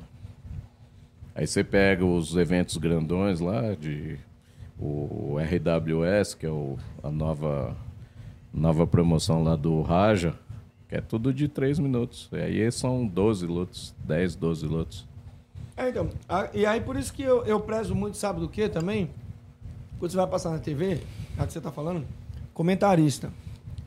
Tem que ter um comentarista. O narrador é uma coisa, comentarista é outra. Tem que ter um comentarista para tirar não dúvida é da galera. E ele não é árbitro. Então ele não tem que julgar a luta. É isso Então, que eu também não entendo. Acho então, que tem que ter assim, um comentarista que entende da regra, entende Sim. o que está acontecendo. Ele vai dar a opinião dele. Pra ele dar a opinião, um cara que entende. Por isso que eu, eu tô fazendo pay-per-view agora, eu, eu sempre tento empurrar o comentarista. Eu faço a narração, faço a palhaçada pra galera. Falo, ah, tá acontecendo isso, mas eu quero o comentarista que entende da regra, um árbitro. Sim. Pra eu, eu falar a merda aqui e ele poder dizer, não, Du, é isso aqui. Não, e o- um árbitro de preferência, para ele Uma- falar, tem uma propriedade. Ele fala, ó, na minha opinião, eu acho que o fulano foi Por melhor causa nesse disso, round. disso e disso. Exato. Pode ser que não vai bater o resultado, como eu disse, é visão de árbitro. Né? Até na Tailândia tem divergência de visão. Pô. Sim. Não é toda luta que é unânime. Que nem o, o pessoal que não entende de São dois arbitragem, humanos cara, ali, né? o cara que não entende de arbitragem é, é o cúmulo. Até hoje o cara não entende quando você fala assim, ah, ganhou por é, decisão dividida. O cara acha que todos os árbitros tinham que ter dado pro atleta dele. Ele não entende que o atleta dele ganhou. Na visão do- da maioria dos árbitros, o atleta dele ganhou. Ele entende que não. Por que, que aquele viu outra luta? Entendeu? É é a visão de quem não entende. Por isso que eu sempre bato na tecla, cara. Treinador tem que entender da regra. Atleta tem que entender da regra. Tem que fazer, tem que fazer Tem pelo que menos fazer curso. o curso, um workshop. Não precisa ser um curso de arbitragem, mas um workshop de regras. Para o cara entender e ele saber o que ele está falando. Outro dia eu estava assistindo. Não lembro se foi o ataque ou se foi outro evento. Terminou o, o primeiro foi o segundo round. O corner chegou pro atleta dele e falou: Porra, muito bom, continua assim. O atleta dele tá perdendo a luta, cara. Na hora eu falei, continua assim pra você perder a luta, só se for, né? Porra, por quê? É nítido que o cara não, não tava entendendo a luta. No, no último Máximos lá, pessoal, tava ali, eu nem lembro que luta que foi. Mas foi uma luta que não teve, não teve erro de arbitragem. Eu nem lembro qual que foi a luta. É, mas uma galera que era da equipe, do, um dos, dos, dos atletas, tava gritando pro cara, falando, não, continua assim, você tá bem, não sei o quê. E era o cara que tava perdendo a luta. Aí quando deram o resultado pro outro, começaram a xingar, falar mal. Eu falei, pô, é, é, esse lance de, de regra, cara, é, é muito louco. É, é como faz falta você não entender. Porque você vai continuar batendo na tecla que seu atleta foi melhor. Mas, Mas- mas com base no que que você fala que seu atleta foi melhor? Ah, Aí o eu- cara não sabe te falar. Eu sei, eu sei o que eles têm base. É. Eu tenho um amigo que tá na Tailândia. Tem isso também. Usar, Você nunca ouviu isso? Eu já, Eu duvido vezes. que o cara falou assim: ah, fulano de tal na Tailândia Fala- falou é. que meu atleta ganhou. Exato. Ou que nem. Todo, não é todo brasileiro que joga futebol, que é o Pelé, irmão. Não é porque o cara tá na. Tailândia que ele é o Quer pica. ver um, um exemplo? Eu Vou te dar um exemplo que aconteceu com a gente no, no último evento do Munil lá, o, o Nacional. Eu A gente lá, está caralho. trabalhando, então, a gente lá. está trabalhando com a regra da WMC eh, amadora, tá? Ela é muito parecida com a da IFMA, tá? Então assim, a regra amadora, uma coisa ou outra parece com a regra profissional, mas no geral é muito diferente, tá? Então assim, eh, teve um lá que o, o nariz do, do atleta começou a sangrar, tá na regra, cara. Não estancou, perdeu a luta. Se o nariz continuar sangrando, perdeu a luta. Não é o profissional. E o, o cara saiu, foi reclamar na, na, na, na mesa, foi depois na, na, na, na mídia. O professor foi Não, reclamar o, o profissional só para se o cara tiver um filho morrendo. pelo nariz. Se ele estiver morrendo. Aí é regra profissional. É, o cara falou, o cara falou justamente isso. Ele falou assim: "Não, mas só porque o nariz dele tá sangrando, ele, ele cons- consegue continuar lutando". Você vê que o cara não entendia a regra que ele tava lutando. Ele pôs o atleta dele para lutar numa regra amadora. E não na de profissional. Então falta o, o treinador ele fazer essa pergunta. Então, qual é a regra que vai ser? Porque quando você chama para reunião de regras, vai um ou outro treinador. Aí depois fica questionando. Aí você fala assim, porra, mas tá na regra. Não estancou sangramento, tá desclassificado. A regra WBC, ainda tô, tô terminando de interpretar. Mas tem algumas coisas, por exemplo, o atleta não pode ter barba nem bigode. Não pode? Não. Ah, não Pra sabia lutar. dessa, eu não sabia. Eu sabia da barba, do bigode, não. Nem barba nem bigode ele pode ter. Até no Muay Thai, o cara também não pode ter um muafão, um cabelão muito Não, grande. no, porque- na- no amador ele pode, mas só que ele tem que pôr uma redinha pra pôr o capacete. Sim.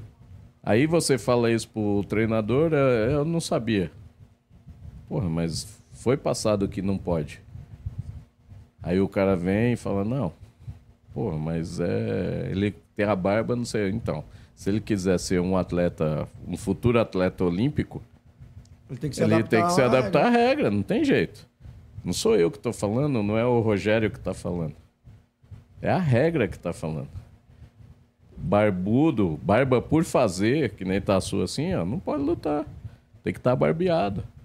Como é que a gente meio que deixa passar, né? É, mas tá errado. Tá errado? Sim, Porque sim, sim. esse próximo Eu concordo evento, com você. a gente tem o próximo evento vai ser o Open WBC, como o Nilton vai estar fazendo e vai ser classificatório para o mundial. Uhum. Se você tiver assim e aqui eu deixo, você vai assim para lá. Aí chegar lá, você vai fazer uma pagar uma puta grana de viagem, de avião e chegar lá o cara fala então, você tá desclassificado. Barba para fazer. Caralho. Por quê? Você não tá cumprindo a regra, cara. Então não dá pra eu passar o pano aqui. Por quê? Ela Quando tem que você for lá fora, daqui. tem que Ela ser pra você se adaptar à regra, porque vai ser a mesma regra que você vai lutar lá fora. Entendeu? E a galera não estuda a regra. Não estuda. Que nem, ó, é obrigatório é, o protetor genital pra homem e pra mulher. O que vai ter de menina falando eu não tenho? Eu não quero usar? E eu sempre achei, eu, eu nunca tinha parado pra pensar, mas eu sempre achei que mulher também tinha que usar o, Então, na, no profissional não é obrigatório, nem o protetor de ceia é obrigatório Hum. no profissional. Já no amador é. No até 20, 23 anos, 22 anos. Não lembro agora a idade. É, que é com material completo, que aí é cotovele, capacete, cotoveleira, colete e, e a, e a caneleira. Aí ela não precisa. Aí, a partir da, da- dos 22 a 23 anos, aí já tira o colete. Aí é só capacete, cotoveleira e caneleira. Aí ela tem que usar o protetor de seio. Mas, então, vol- voltando à parte do curso, que eu acho importantíssimo, eu acho que tem que fazer. É, deveria ser obrigado, cara, fazer um curso Eu- de arbitragem num treinador. Eu obrigo. Tinha que ser obrigado. Não, Cara, não o obrigado, cara vai se eu- formar grau preto, ele tem que fazer o curso de arbitragem. Isso eu não tô falando você é obrigado, tô falando ah, na regra, em geral. O cara tinha que ter pelo menos um curso de arbitragem pra ele entender o que ele tá fazendo ali. Sabe por Então, quê, mas cara? não- não- você, então, vai ser obrigatório a partir do momento que você, como professor dele, obriga ele a fazer. Sim, então. É, Não tem outro jeito. é foda também querer De obrigar livre, os caras a fazer é, alguma não, coisa. mas né? você acha que eu de livre, espontânea vontade vou lá fazer? Não vai, cara. Um ou outro vai por curiosidade, que quer conhecer, que quer se aprofundar no Se, assunto. se é, Mas especializar. tem muito, exato, mas tem muitos que não quer seguir carreira de treinador. Então, o eu, cara não vai fazer. eu não quero seguir carreira de treinador. Eu treino, já treinei uns moleques e tal, botei pra lutar. Eu vou fazer o curso agora. Tô vendo aí, vou, vou fazer o curso de todas as. as- É, tem que fazer os dois De- agora. de o todas. profissional e o amador. eu vou fazer de todas. Vou fazer DPMF, vou fazer do, do- da MTI, da Sim, FEPAM, é bom, da é Camacan. bom você ter falado isso, porque cada. A regra é uma só. É uma só. a- todos seguem a WMC de profissional. Porém, cada um tem uma, um- Uma interpretação. uma interpretação. Como tem diferença do julgamento do Raja pro julgamento do Lupini. Uhum. Um julga mais força, o outro julga mais técnica. Acontece, cara, porque eu vou te ensinar de uma forma.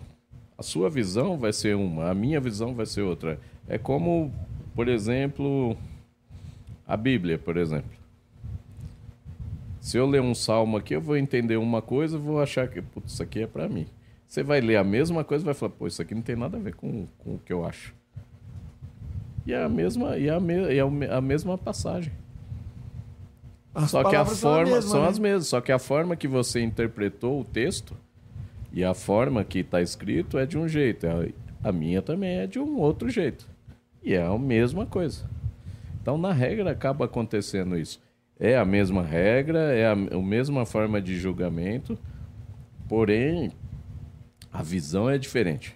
Mas você acha que essa galera que não busca o- treinadores já que, que até já tem nome, você acha que essa galera não, não procura conhecimento, é, a- fazer curso? Você acha que é arrogância da pessoa, tipo prepotência, Ou preguiça mesmo de buscar um conhecimento? Cara, eu, eu, eu tô mais tendendo Orgulho, pra, pra preguiça do que pra. Você acha que é preguiça, cara? Eu- muito mais, cara. Porra, vou perder um final de semana pra ir fazer um curso de regra? Porque é mais fácil você mandar o vídeo pro cara da Tailândia. Analisar, é. Ah, ou pro, sei lá, ou pro meu amigo que é árbitro, que fez o curso de arbitragem. Só que ele é um. São três, ah, três juízes. São três caras que julgam a luta. Ângulos diferentes. Entendeu? Você pega. Tem luta na Tailândia que você pega. Muito, muita. Muita das lutas você pega. Ela é. Pode ser até unânime. Mas aí você olha a pontuação. Um deu 49, 48, outro deu 49, 47. Isso mostra a diferença de visão. Apesar dos três terem enxergado a vitória. A mesma, o mesmo corner vi- vitorioso. Mas Porém, a pontuação é diferente. diferente. É, não é exatamente igual. Entendeu? Então é, é, é isso que o povo não entende. E aí o, o tailandês erra, ninguém fala nada lá do tailandês. Pô, quantas lutas você vê canceladas lá fora? Na Tailândia, sem resultado. É, parece que não chega aqui, né? Não chega. Não, chega. Não, Chegar, não- chega, mas, mas o não cara chega com não. essa não- força. é. Não chega com a Ah, força que tem que chegar. É, não, é, não. Agora, se é um brasileiro que errou um resultado, porra, já crucifica o cara. Aí já joga como tema de. de, de, de mídia. O cara vai lá, abre uns stories, ó, teve muito erro no, no evento tal. O que, que você acha disso? Porra, mano, em vez do cara falar, pô, vamos. que- qual a sua opinião para melhorar a arbitragem? É totalmente diferente de você estar incitando os caras a fazer um pré-julgamento, cara. Você tá fazendo aí mais uma crítica construtiva. Você vai falar pro cara assim, ó, é, houve erros e tudo, o pessoal soube tudo, mas qual a sua opinião que pode melhorar? O que podemos mudar O aqui? que podemos mudar? Como você outro dia colocou, ah, se eu contratar um árbitro daqui, outro dali e tal, o que, que você acha? É uma opinião. Aí o, o Adriano falou que já tentou fazer. Eu, eu acho também que é, é pouco, pouca chance de dar certo. Será, vai dar certo. Vai dar certo por um tempo, mas depois o ego fala, cara, é foda. O brasileiro, o brasileiro não, o ser humano é tem Não, mas- isso. Mas é que, ô, ô, NB, aqui não vai ter nada perfeito no mundo. Não. Aí, mas se você pensar por esse lado, pensar, pô, meu, eu o dono do evento. Eu chego assim, NB, mano, eu quero que você monte a melhor equipe de arbitragem que puder. Eu quero cinco caras trabalhando, vai ser 30 lutas. Você vai montar aí. A pica que sobrar não é do evento, é sua. Você quer? Quero. Então tá bom. É, mas sempre assim, cara. Sempre assim. Você vai escolher quem vai jogar, quem vai jogar no seu time. Independente se você fizer um bom trabalho ou não, Certo. sempre vai pra cima do árbitro. O dono do evento até pode escutar um pouco e tudo, falar, pô, o evento, não sei, pá, não contratou uma, uma arbitragem legal, imparcial, ou não sei o quê. Vai ouvir um pouco. Agora, quem que vai escutar por um bom tempo é quem trabalhou no evento. Mas é, é, o foda, sabe o que que é, o NB? É que nenhum árbitro do Brasil presta aos olhos de muitos. Se você botar os melhores, eles não prestam. Exatamente. Afinal de contas, quem presta então? Não tem- É assim, ó, cara. Eu acho, eu acho que o, o- ponto de vista que da- das pessoas que pensam dessa forma parte assim. Porra, eu ganhei alguma coisa, eu fui beneficiado, então presta. Ah, o cara me prejudicou. Ah, então o cara não presta. É que nem o. Eu não lembro se foi. Acho que foi o Rogério que falou. Porra, você fez. Naquele evento teve 15 lutas, 30 lutas, que nem você falou. Eu errei uma. O cara esqueceu que eu, errei- que eu acertei 29, cara. Fora os outros dos outros eventos, Aí ele né? vai falar: não, os 29 era obrigação sua acertar. Porra, por que, que era obrigação eu acertar? Não era obrigação. Eu tento acertar. Eu estudo para acertar e diminuir os erros. Não quer dizer que eu não vou errar. É muito diferente. O foda é quando é discrepante, né, mano? Quando o erro é muito Mas Vai grotesco. acontecer, cara. Não, vai, mas tem uns jeito. que também fo- Porque é assim, foda. ó, às vezes você tem. É que nem. Deixa eu ver se eu tenho um exemplo. É que nem gol. Você vai no estádio, você já foi no estádio. Já. Porra. Você tá no estádio. Aí você tá aqui, olhando. Aí você fez assim, hã? Gol. Mano, você não sabe como é que foi o gol, cara. Aí você vai perguntar pra um, pra outro. Cada um vai falar de um Cada jeito. um vai falar de um jeito. Então acontece muito isso na, na luta, cara. O cara não sabe o que, que aconteceu, ele não viu o evento, porque julgamento é evento. Então eu julgo um evento. Né? Dentro de cada round tem vários eventos. Quem se sobressaiu nos eventos, quem foi melhor, é Sim. que tá na frente. É, Aí o cara perdeu um evento importante, aí ele já, já perdeu uma parte da luta. O árbitro, por isso que a gente bate sempre na tecla. O árbitro tem que estar olhando pra luta, cara. Não dá pra você falar com o cara aqui. Às vezes vem um cara falar com o NB não sei o que e você tá aqui. Eu tô aqui, cara. Eu não posso perder lá. Lá, eu tô aqui pra ver lá. Aí eu vou falar, ó, depois a gente troca ideia, cara. A gente tava conversando aqui quando tava passando o comercial do Ari. Como é que é o nome dos caras? Ah, é, do, do Eri e do Ori. Como é que é o nome? Ori Osvaldo, que era lá do Paulo Nicolai, e o Eri Osvaldo, que era lá do Gibi. Qual que é essa fita aí? Conta pra nós aí, que eu fiquei curioso. Ah, cara, eles, eles faziam uma categoria que sempre dava eles na final. Aí teve um evento, acho que se não me engano foi lá no ABC esse evento. Tem, acho que tem até essa luta em, em, em VHS, em, em fita cassete. Tem que passar pra DVD. Aí, um evento que teve lá, que o Eri deu um, um chute, jogou o Ori pra fora do ringue. bateu do jeito que ele bateu, ele passou no meio das cordas. Assim. E os caras eram tipo. por nocaute. Sempre eram os dois na final, cara. Os caras se pegavam, era tipo Corinthians e. Palmeiras. Exatamente. Então, assim, eram os caras de ponta da época, cara. Os caras. A gente, a gente, essa época, quem, quem é dessa época aí, cara, a gente pegou uns caras muito bons, cara. Então, assim, meu mestre, o Gibi. Cara, eu Queria tava trazer ele falando aqui, com, viu, mano? Tava falando, acho que ele vem, cara. Mas eu acho que ele vem com. com, com Ia ser eu legal que trazer ele, vem. aqui, O cara é mano. muito gente boa, cara. Aí, é, irmãozão. Conheço o Gibi, o quê? Uns. Mais de 20 anos, cara. Não tem como contar a história do Muay Thai sem falar desse Sem cara. falar dele. O cara é bicampeão mundial, cara, de Muay Thai. Fora os títulos de kickbox. Ele devia aparecer mais, viu, mano? Ele, ele aparece um pouco Ah, cara, ele reservadão, agora o né? negócio dele é cuidar dos gatos lá, da academia dele. Tá igual o Munil. É, ele não quer mais. Quer mais se envolver com isso aí, não. Aí a gente até tava falando, não lembro se foi com o Elião ou com alguém, eu tava comentando, se a gente pegasse o pessoal daquela época lá, trouxesse um, um, um túnel do tempo, trouxesse pra hoje, essa molecada Nutella aí tava lascada, cara. Era Porque os caras não têm medo de treinar, né? Os caras não tinham medo. não tinha medo de treinar e batia forte, cara. E não tinha Ó, medo de o levar gibi, porrada. O gibi rompeu o, o, bis, o bis femoral do cara, mano. O quadríceps do cara. Sabe, Você tem noção que quer ser romper o músculo da coxa Com chute. com um chute? É muita força, cara. Eu vi, eu vi, ninguém falou. Ele fazia leg press com quase 500 quilos. Então você imagina a força que o cara tinha na perna, cara. Era um pique, eu já tomei. Então eu posso te falar. Ô, Você não vê o, o não quebrou a perna do, do Marcão, caralho? Então, mas aí foi o, o, o Marcão, não sei se ele falou quando ele veio. Ele tava tomando um remédio que causa descalcificação na época. Uhum. Então o osso dele estava fraco. Né? Não, não tira o mérito do Marfel, longe disso. O Marfel é tá forte. Embaçado, o, né? eu treinei o Felipe Orioli, fez a volta dele lá, né? No, na Arena São Paulo lá. E Eu o Felipe Orioli é um moleque sinistro, forte, um box afiado do, do Carolo, do, do, do Antônio Carolo. Um moleque E- que tem uma mão dura, cara.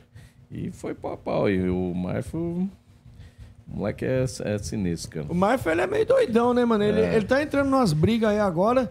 É, cara, eu, eu, Eu, tava falando pra pra ele, tem que ele, treinar eu- os clinch, né, mano? Os caras vão ficar clinch. pelando, né, mano? É.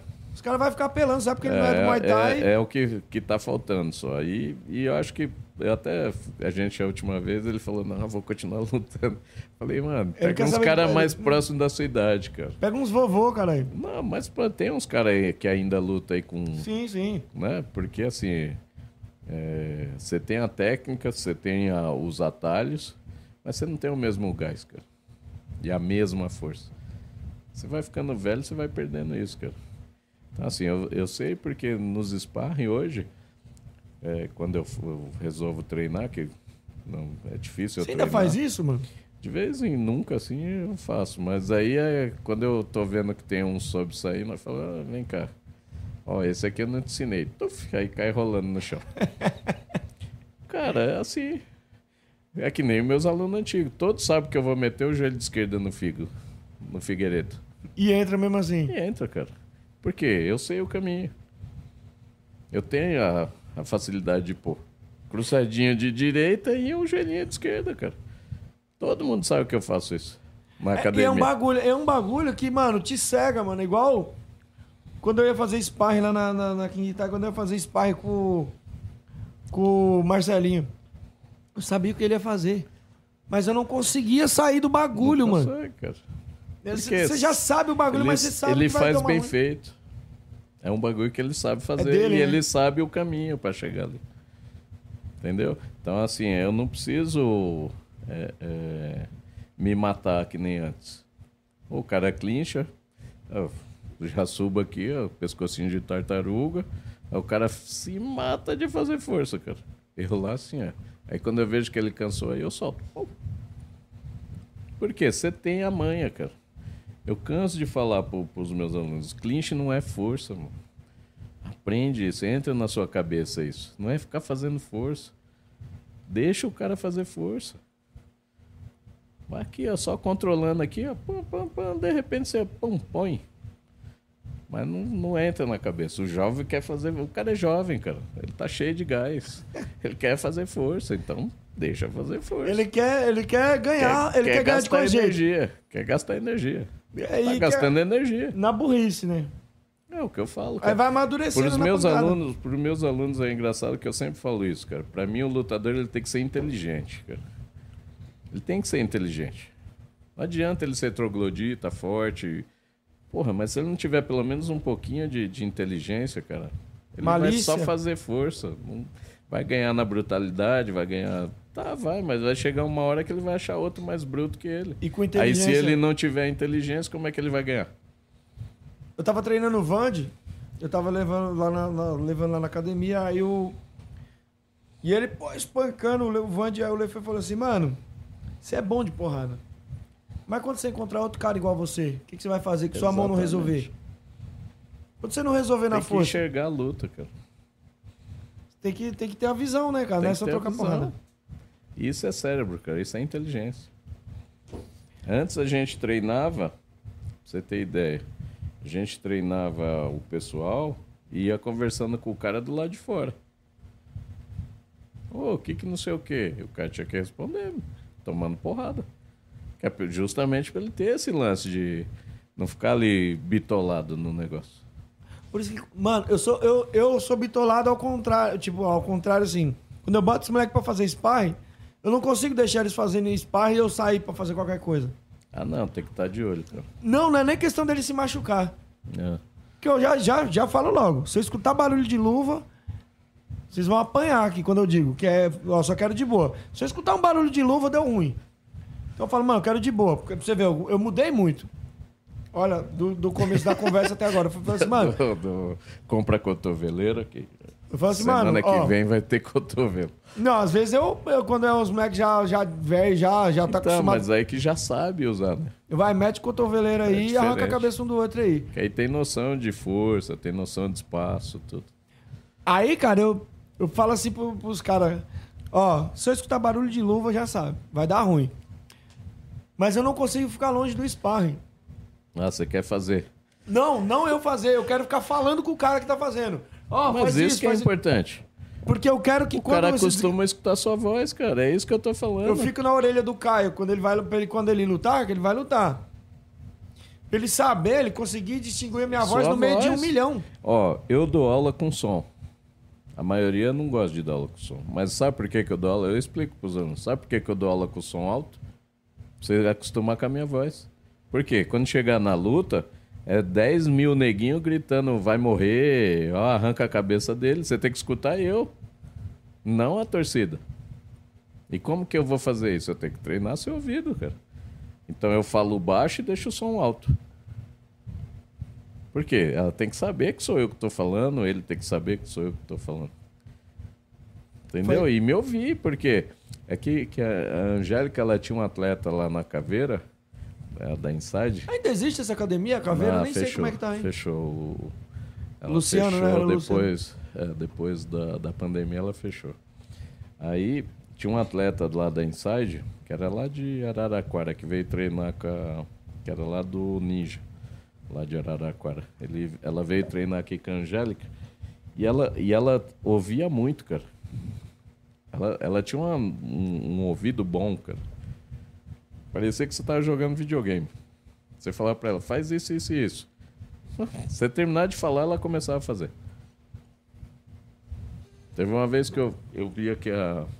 Eu, eu ajudava no, no, no preparo dela, na preparação dela e tal, a Angélica também. Aí a gente foi, acho que foi no War até. É, foi no War. Eu vi que a menina, toda vez que chutava ela, baixava a mão. Eu falei assim, ó, ela vai te chutar toda vez no intervalo. Quando ela te chutar, você mete a mão assim. Aí ela, ah, tá bom. Eu falei, ah, não vai fazer, né? Tá nem escutando o que eu tô falando. Foi a primeira vez que eu vi. Mano, a mina chuta, ela pôs. Pum, a mina Encaixava. caiu. Aí abriu o contágio e tal. Voltou. Ela continuou fazendo. Aí terminou, eu falei assim, ó. Agora você vai fazer isso, isso e isso. Ela foi e fez. Falei, mano, a mina tem um ouvido bom, cara. Ganhou. Acho que ela perdeu uma luta das. Acho que ela fez quatro, quatro lutas com a Angélica, eu acho. Quatro ou cinco lutas. Ela perdeu só uma. Que foi uma que a gente não foi. Que o Murici ficou de, de corner dela. Aí perdeu por causa do Murici. Caralho, Murici também, não tava, mano. Não tava, não, não tava acostumado a escutar. Murici é ruim também, mano. Fez a mina perder a luta. Um bom corner ganha uma luta. Ganha, Não ganha? ganha. Às vezes seu atleta já tá perdido a luta e o corner vai lá e dá um sacode no cara. Sabe qual que é o erro do corner? Ele fica assistindo o atleta dele lutar. Ele tem que ver o adversário. O que, que o adversário tá fazendo? É, ele fica vendo só os erros do atleta dele. É. Aí ele corrige o atleta dele. Ok. Ah, levanta a guarda, ah, não sei o que, ok. Mas eu preciso ver quando o- o adversário tá atacando, o que, que ele tá fazendo. Aí ele chuta e abaixa as duas mãos. É ah, eu, você quando vê. você chuta, ele não bloqueia.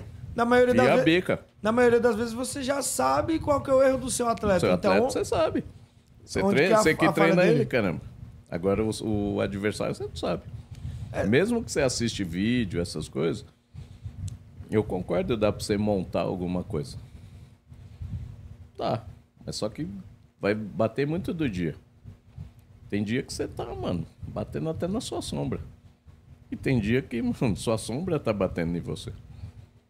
é igual o oceano. Você vê, todo marujo sabe nadar, mas até, até aparecer algo que ele nunca viu, né? Exatamente. Então, Uma novidade. Se, se você não prestar atenção no, no adversário, você não tem como instruir seu atleta.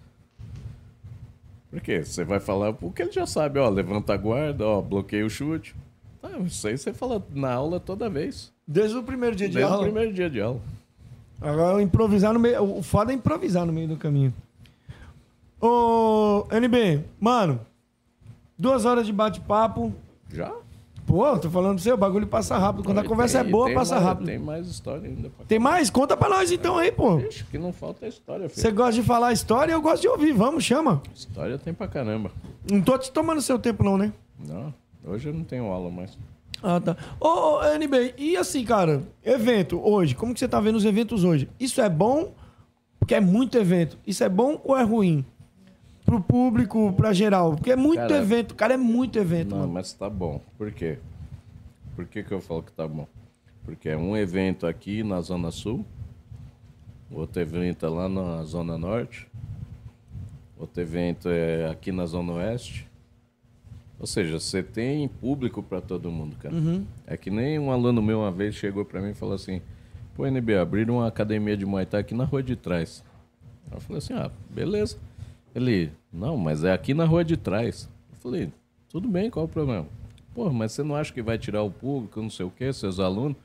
Eu falei para ele assim: Primeiro, eu confio no meu trampo. Então, daí não tem problema. Quem não está acostumado com o jeito que eu trabalho, é natural que vai procurar outro lugar. E outra, cara, se você pegar três quarteirão para a direita, três quarteirão para a esquerda, vai dar umas 500 pessoas. Cabe 500 pessoas dentro da academia aqui? Não cabe, mano. Então tem que ter. Então tem que ter concorrência, cara. Até em evento. É Por quê? sadio, né? Sadio, por quê? Porra, eu fui no Warner, puta produção, tem rampa, tem não sei o quê. Porra, eu vou ter que fazer pau a pau com o cara. Senão ele vai ficar só com a sobra. Exato. Então é bom pro atleta que vai crescendo evento, vai crescendo é, é oportunidade dele lutar, dele mostrar o trampo dele, o treinador mostrar o trampo dele. Aí ele vai ganhando experiência, vai passando para semi-pro, já vai ganhar um- uma bolsa, que é o que a gente estava falando, né? E depois se promove a profissional, aí já dá para cobrar uma bolsa mais mais rechonchuda ali, né? que hoje também não dá muito aqui. Eu tava vendo outro dia um aqui também, o cara falando de bolsa, que lá na Tailândia todo mundo ganha bolsa. Eu tava Acho que lendo. não, hein? Não ganha. Não, mas Não, que, ganha, tipo assim, mas não, sabe- mas sabe não que viver é? bem, hein? Exatamente, cara. Acho É que a Tailândia, falar. a Tailândia não é tudo isso É, que não, pintam, é uma não, viu? ilusão, cara, porque assim, ó, eu tava vendo a história do. Eu tava terminando de ler o livro lá do Thiago Simão, da Era de Ouro. Você comprou? Eu tenho os dois. Pô, você Era viu, de mano? ouro e a história. Embaçado, hein, mano? É, quem não tem pode comprar, ele tá relançando aí. Aí. E tá barato, tem- tá 149 reais, mais ou é, menos. E é vale uma a pena, produção, vale a hein? pena, vale a pena. O Javier colocou. Ele que ilustrou Aí, lá. ó, do Javier aí, o É, ele logotipo tá me dele. aí. devendo. Eu pedi pra ele um, um desenho pra fazer uma tatu. Tá me devendo aí. É mesmo? É. Eu pedi não, né? Encomendei. O cara trabalha, o trampo Ô, Javier, é entrega o, pra- o trabalho do cara aí, ele mano. Fica que tá os outros aí. Ele falou que tá fazendo. É, Ele que fez meu boneco, você tá ligado, né? O É. bonequinho que eu tenho do podcast, ele que criou pra mim. Ah, você falou. Eu lembro que você falou. Então, eu acho que, que esses eventos acontecendo tudo ao mesmo tempo ali vai trazer essa visibilidade para o atleta. É, ele vai conseguir começar a ganhar uma grana. Não, não, não é puta grana, não dá para sobreviver de, de lutar. Mas ganhando visibilidade, ele vai ganhar mais personal, ele vai ganhar mais academia para dar aula. Então, aquilo Patrocínio. ali, patrocínio, se ele souber trabalhar a imagem, né? Que é outra coisa que atleta não sabe fazer. O mesmo perfil que ele põe que ele é atleta, ele põe ele com bebida na mão, com rodinha de funk os cambal. O patrocinador não quer saber disso, cara. Ele não Ele quer quer vincular a marca Não. dele a um cara que não. Exatamente, ele quer vincular o atleta. Então, no seu perfil de atleta, põe coisa de atleta. Põe que você come natural, põe seu preparo físico, põe suas parcerias de fisicultura, de nutricionista, de fisiologista, de fisioterapeuta. É isso que você tem que pular. Que é isso que o seu patrocinador vai querer ver. Que você se dedica e que você vai fazer jus ao investimento dele. Mas não, né? não é assim Não todos é assim que acontece, cara. A maioria não faz isso. Não tem clipe. Você entra lá, não tem um clipe de. de não tem um highlight do, do das lutas do cara. É engraçado, mas não é, é o que Não vende. é. Então, aí eu- voltando lá, eu tava vendo a história do Sainchai. A primeira luta do Sainchai, ele ganhou um dólar, cara. Um Porra. dólar. E na Tailândia, um dólar é o quê? Acho que deve dar um. uns- Um milhão de bahts, dá pra É. comprar, dá pra comprar o- a vida do cara. Um doce, dá pra comprar um doce, cara. Porque lá é assim, ó. eu- tava falando com o Joss, eu troco muita ideia com o Joss, né? Quando ele vem, ele fica treinando comigo lá na academia. Inclusive na caveira ele ia bastante. É, quando eu falei pra ele que o Rafa fez o One e tava fazendo um GP de 10 pau, ele falou, mano, eu nunca ganhei. Nossa, a camisa do number É do one, One. pô, da hora, Foi hein, o cara. Raul, ó. o Raul lutou lá. O- Um puta evento, cara. Quem receber convite, pode ir, que é puta produção, o cara te dá atenção, ele valoriza o atleta. É um, um- o Baque. O Baque manja muito disso, cara. E fez um puta trampo. Tô doido pra tomar o dinheiro dele, vender É. o pay-per-view pra ele, mas ele não quer não. Quer gastar dinheiro comigo não, esse fafão. É. Aí o que eu, o Joss falou pra mim é o seguinte. Eu falei pra ele, pô, o GP lá vai. Que eu falei que o Raul ia lutar lá. E falei pra ele, ah, vai ter um GP pagando 10 pau. Ele falou, mano, a única luta que eu ganhei é, perto disso aí foi quando eu lutei no Japão. Aqui na Tailândia eu nunca cheguei nem perto desse valor. Caralho. A- as bolsas estão aumentando aqui no, Tão no Brasil, aumentando. graças a Deus, né? Ah, graças a Deus. Aí, o que que, que que isso quer dizer? Que o cara, pra ele ser um atleta, o Joss, por exemplo, um atleta de ponta lá, hoje ele tem uma bolsa que dá pra ele se sustentar lá, quando ele vai lutar. Mas pra ele chegar nisso, o cara foi campeão do Raja, mano. O, o Lobo teve que ser campeão mundial, teve que ser campeão lá do, do participar, fazer umas boas lutas no Toyota, fazer umas boas lutas em eventos grandes, em estádio. O Cajaíba ser campeão tailandês. Hoje os caras têm condição de ganhar uma bolsa boa, que dá pro cara se virar. Agora você pega, por exemplo, a Bárbara. A Bárbara veio lá do, do, da, do Pedrinho, né? Ela veio, ganhou o título mundial agora, mas pergunta pra ela como que foi antes. Quanto que era a bolsa dela antes? Só pé na jaca. Por quê, cara? Não paga bem. Aí você tem que fazer. Eu falo isso porque eu, eu- quando eu fui, eu fiquei lá com o André, o André me falava isso. Pra você fazer um. um você passar uns dois meses bem lá, sem preocupado com aluguel e, e comida, você tem que fazer pelo menos umas três lutas por mês. mano. Entendeu? Se você ganhar bem, que nem o pessoal vive falando, não, tem que pagar não sei quanto para um atleta. Ah, tem que pagar uma bolsa de dois pau pro cara subir no ringue e mais mil se ele ganhar. Porra, até eu ia voltar a lutar. Eu acho pouco ainda, mas É, é, pouco, mas é, o mas é a realidade pro Brasil, cara. É a realidade nossa, não tem... Ok, o atleta é, é o show, é quem vai dar show e tudo, ok. Mas é, o atleta, ele sem evento, ele é um artista sem palco. Exato, exato. Não que ele não mereça ganhar, mas só que a gente tem que construir o caminho para chegar nisso. Lá fora paga bem, mas se você pegar os primeiros eventos na Europa, na, na, na Oceania, lá na Austrália, que paga a bolsa bem, os primeiros eventos tenho certeza que não pagou bem, cara. Porque é um caminho que vai se construindo, vai se consolidando. Então, para o cara conseguir pagar uma bolsa bem, ele tem que ter um retorno bom.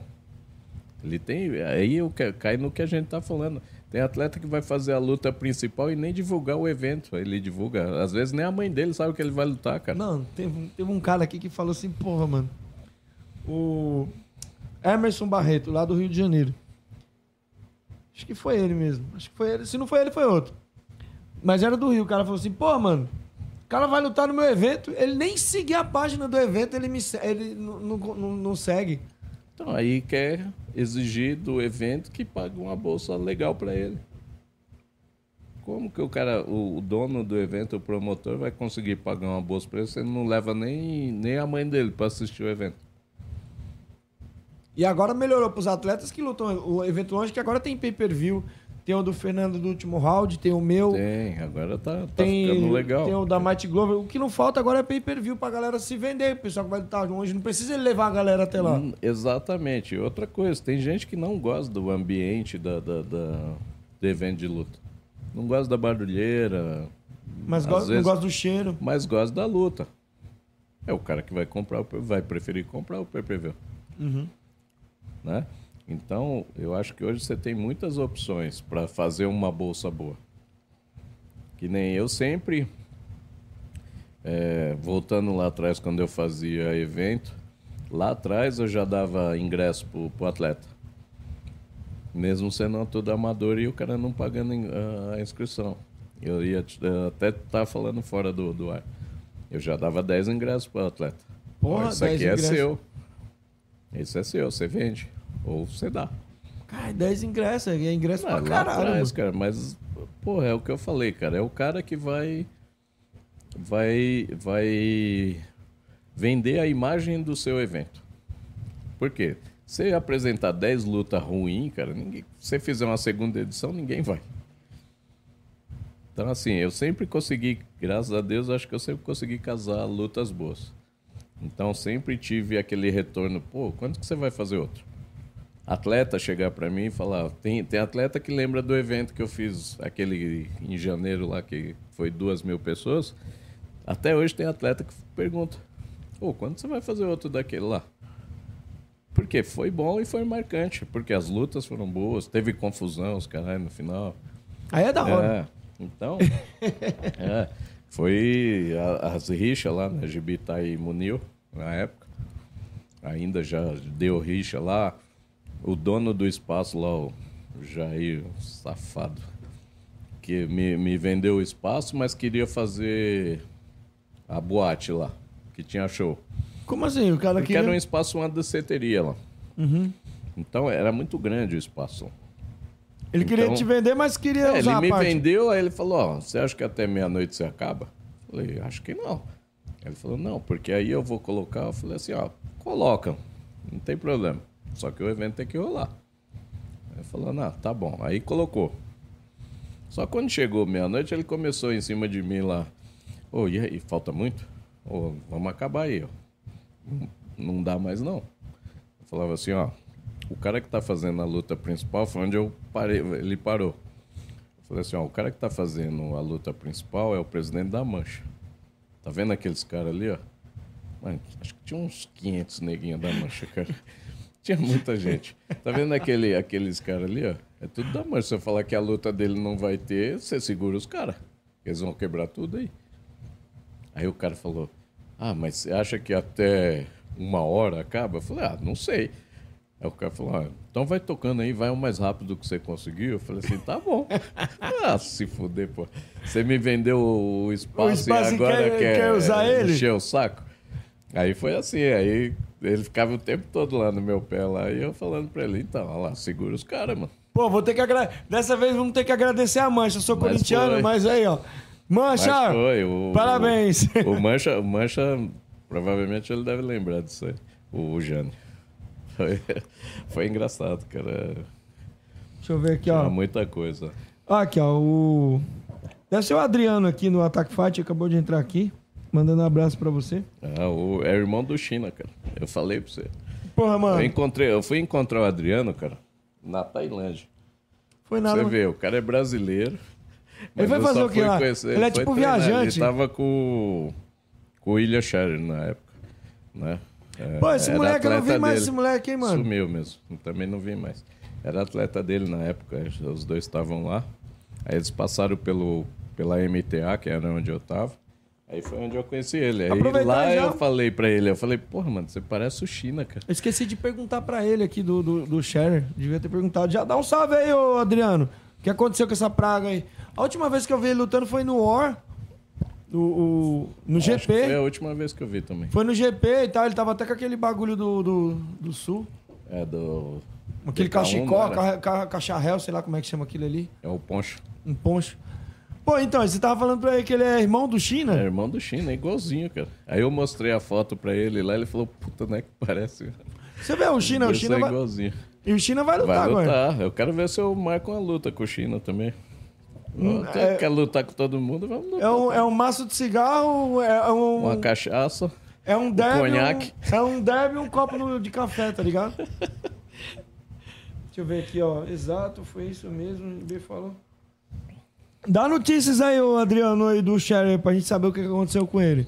Pô, então, Pô, mano, moleque bom, Xero, cara. o que, que você acha dessa- desses caras aí, vovô, querendo lutar, mano? Você acha que tem que continuar mesmo? Você acha que já deu? Ah, cara, é, é um atrativo, cara. Eu acho que tá no sangue.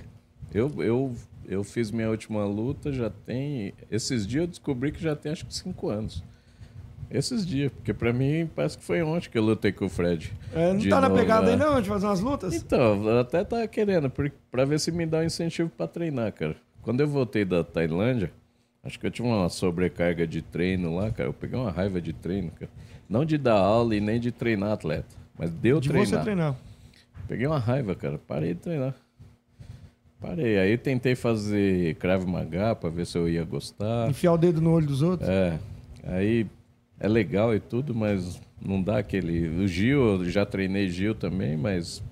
Cara, me machucava muito no Gil, cara. Eu falei, porra, eu dou porrada nos outros, chuto os outros, não me machuco tanto que nem no, no Gil. Porra, mano. Aí eu tô tentando ver. Eu, eu- quando eu era moleque, minha primeira profissão foi gandula. Eu pegava a bolinha de tênis. Gandula, mano. Gandula. Pegava tá a bolinha, zoando? É, pegava a bolinha de tênis.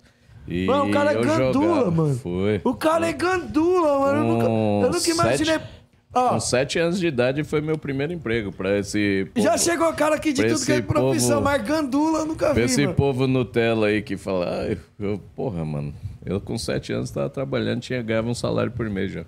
Não, e o nome mudou, não é mais gandula, né? É assistente, alguma coisa. Tá Sei bonito, lá, não, pra mim é gandula, continua sendo gandula, é o que pega a bolinha. O pessoal não sabe o que é gandula, né? A safra É, nova. que pega a, é, pega a bolinha.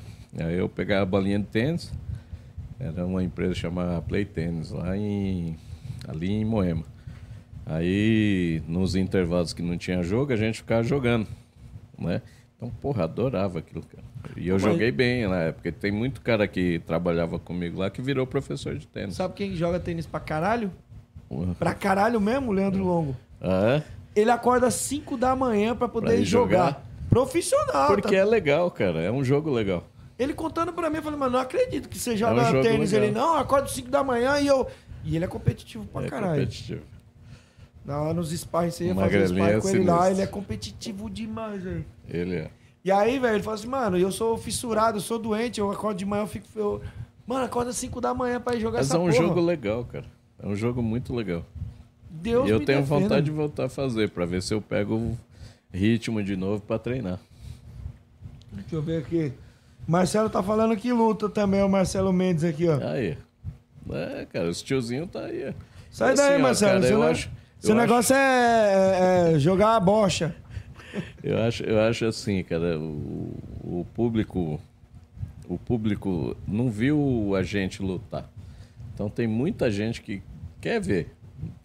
Sabe que não vai ser uma. Pô, nossa, que luta. Vai ser, mano. Eu falo, eu falo com os caras pra, gente brincar, teria que ser é, três rounds de três por um. É um minuto de luta, três de descanso. Não que, aí dar- que aí vai dar luta. Porque Se for ao contrário, ferrou. então, assim, é, é, é legal essa parte, cara, porque você assiste, você leva o atleta pra lutar, te desperta um negócio, cara, dá uma vontade. Mas você fala, puta, mas eu tô com dor aqui, tô com dor ali. Porque você já entra na idade do condor, né? É com dor aqui, com dor ali. Porque não tem onde não dói, cara. Mano, eu tem também. artrose na mão de tanto puxar a paradora. Eu não, tô, eu não tô tão velho, né, mano? Mas eu fui pular corda ontem. Você acredita que minha panturrilha parecia que eu levei uma paulada na panturrilha na hora, assim? Eu falei, não, não tô É, acreditando que isso tá cara, acontecendo é, é comigo. assim, é assim. Então, assim, é, é legal por esse lado de show, Aham. né? Porque sempre vai ter quem vai querer ver, cara. É, é engraçado quando você põe, que nem o Gardena colocava lá, é, Desafio dos Mestres lá. Pô, era muito legal, cara. Então, Pô, você tá fazendo uma falta o school, hein, mano? Ah, cara, era um... Era O um é puta foda, mano. O é Ah, um cara, cuzão mas mesmo, é, mano? não, é, é fatalidade, cara. Se não tri- dá dinheiro, cara, se, não se sustenta, não dá pra você manter. Por amor. É o que eu falo pra todo mundo, amor não paga a conta, cara. Então, assim, o boleto chega. Então você tem que arrumar um, je- um jeito de ganhar dinheiro, cara. Pô, fiquei com a dó da porra, mano. É, Não mas- dó, assim, mas não naquele Não, sentimento porque ruim. É um, porque era um espaço muito legal. Era um espaço legal. As lutas eram muito bem casadas. Ah, o corpo de arbitragem era bom. Né? Era não, é bom que a, a Camacan é um, um, um corpo de arbitragem bem respeitado e tudo. É, então, eu acho que era um conjunto de coisas legais que hoje não tem mais, né, cara? Então, Porra, mano, isso é foda, é, viu, mano? Infelizmente, é o que, que- é o que a gente estava falando, cara. Se os atletas se vendessem, se tivesse é, parceria com o evento, talvez ele ainda existisse. Né? Porque sempre teve É. lotado. É ele mesmo. Sempre teve lotado. Mas era muita gente de lá. Era muito aluno dele que ia. Então precisava vender per per view, precisava fazer. O outro cara que saiu do, do, do meio também, o Raposo. Dog. Ah, Né, essa cara? câmera aí é dele, essas duas. ele Então, que me Era prestou. um cara que fazia um negócio legal. No começo eu- ele exagerava, falava palavrão pra caralho, não sei o quê. e esquecia que era uma transmissão para senhor, para senhora e tudo. Mas depois ele foi corrigindo, foi. Porra, no Tava final. aprendendo, né? Ele tava ótimo no final, cara. Ele tava muito bom no final. Foi a hora que ele parou. Quando ele chegou num, num patamar ali que tava muito bom, ele teve que parar. Por quê? Se não paga a conta, filho, não adianta. Então, Raposo, é porque eu não, não conto muito aqui, mas o Raposo, a situação dele é bem complicada. Agora ele tá bem, graças a Deus. Mas é, ele É parou um mesmo. cara merecedor, cara. É um cara merecedor, porque ele fez, ó, sem ter recurso, que nem você quando começou. Você falou, ó, não tenho nada, eu vou começar com isso, com aquilo e torcer pra dar certo. É, aí, cara que faz isso, cara, tem, tem que ter uma luz que fala, não, vamos ajudar esse cara. Eu vou Porque falar pra você, eu é quase que eu parei incentivo, com o cara. podcast, sabia, mano? Eu acredito, cara. E foi recente agora. Eu dei uma parada agora. Eu, eu já tinha esses planos. Quando chegasse o final do ano, eu ia dar uma pausa. Eu acredito. Pra mim poder ver outras coisas que eu não tava pagando conta, mano. Então, é, Só BO, velho. é foda, cara.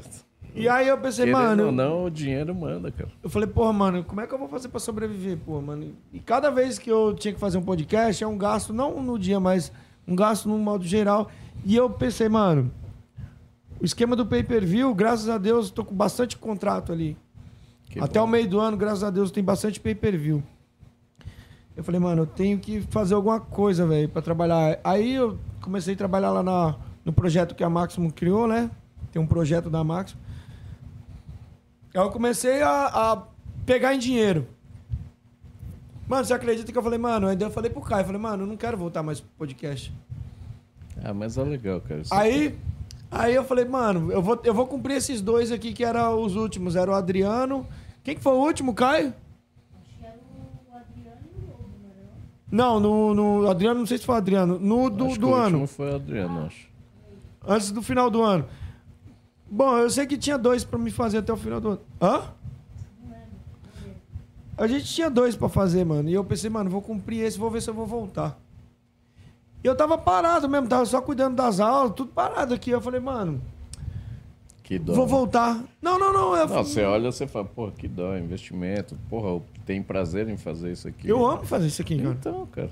Aí eu pensei, mano, eu, eu tenho que voltar, eu vou voltar. Eu comecei a chamar a galera, os caras voltou. Eu falei, mano, e agora eu tô a milhão, tô empolgado. Tô empolgado com essa porra de Ó, novo. uma coisa que, que eu falei com você, que você falou, ah, não interessa, é, é os views, cara. É, é, é a repercussão.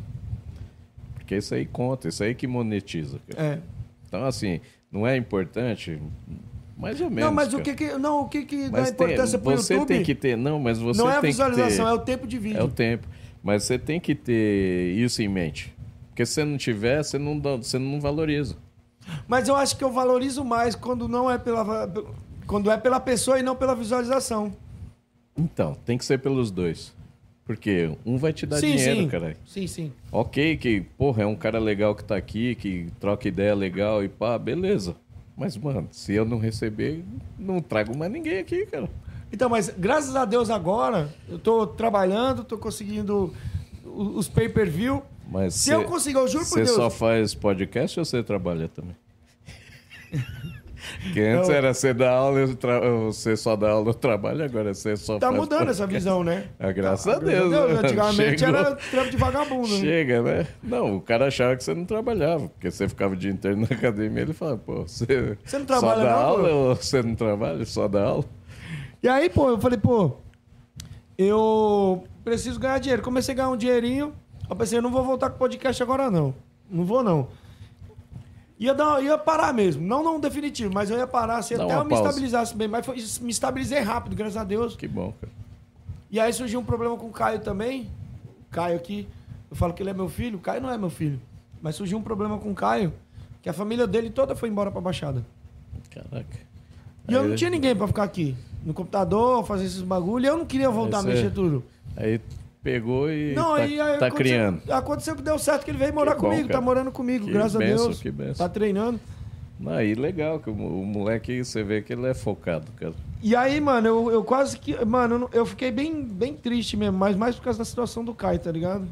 Sim. Porque ele ia lá pra Baixada e só Deus sabe como é que ia ser o bagulho.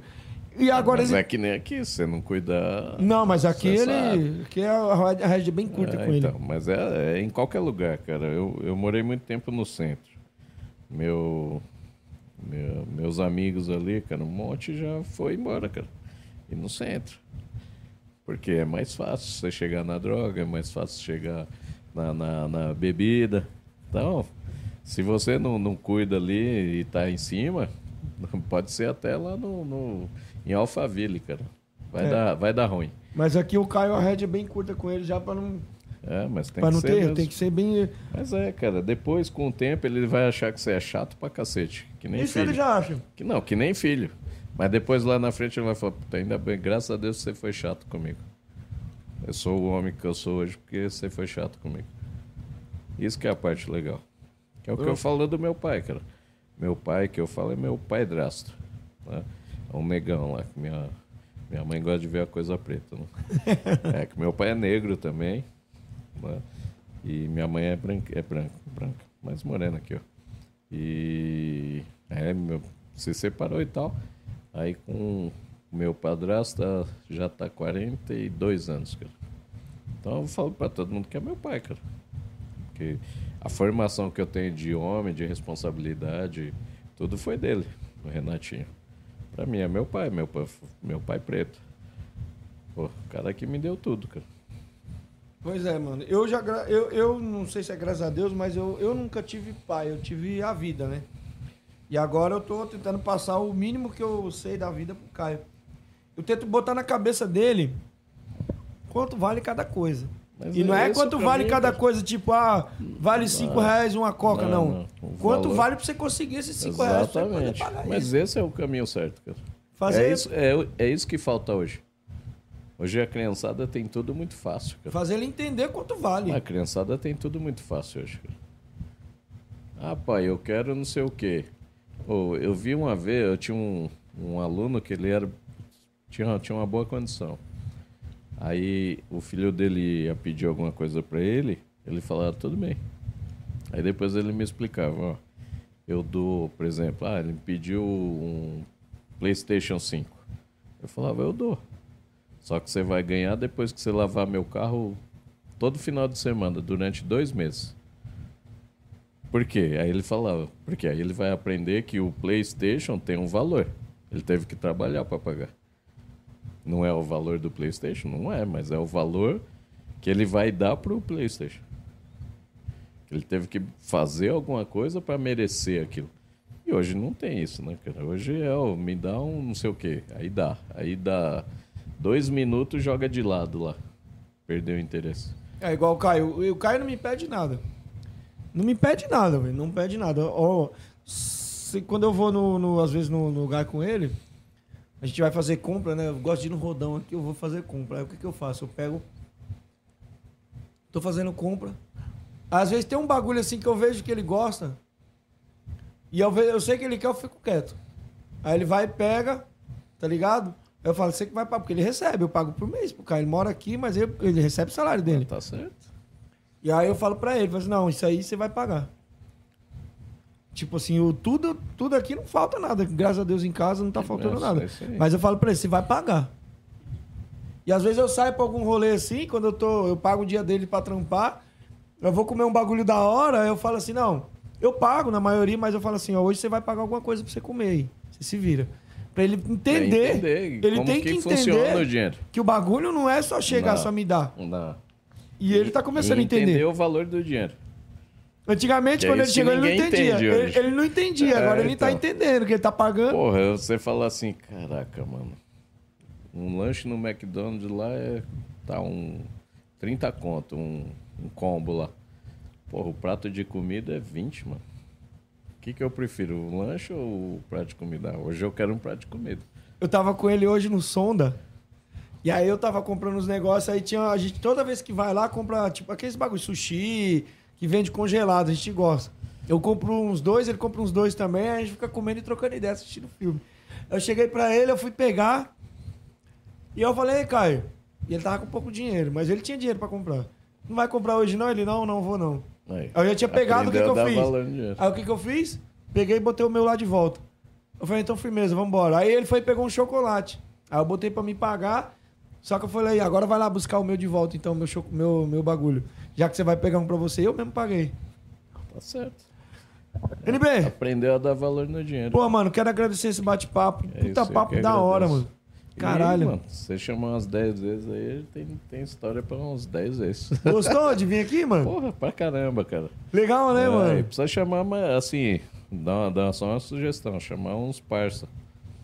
Tipo, ó, ch- chamar a Suelhão aqui, ele já ia lembrar de um monte de coisa, cara. Então, mas eu, Coisa que eu eu, não lembro, ele ia lembrar. eu tenho esse esquema de co-host. É, que aí vai ficar. De trazer mais um cara que bate o papo. Mas só que o problema é o seguinte, cara. É. Pra mim fazer isso, eu quero botar uma puta câmera da hora. E eu preciso cara, botar. Não, mas eu. A gente começa sou devagar, do. Não, mas aí que tá o lance. Como que você começou? Com o Bem melhor? Não foi? Não, foi bem de baixo. É assim que começa, cara. Por quê? Você vai começar, não é a melhor? o Elhão ia ser é, o primeiro. é, é o que eu tenho hoje. Porra, só com isso você fez um puta, um puta trampo? Porra, então quando você arrumar uma coisa melhor, mano, o público é garantido. Eu vou só juntar o dinheiro pra me comprar mais uma cadeira dessa daqui. É que essa aqui, Gostou? tô querendo até levar pra casa já. É delicinha, né?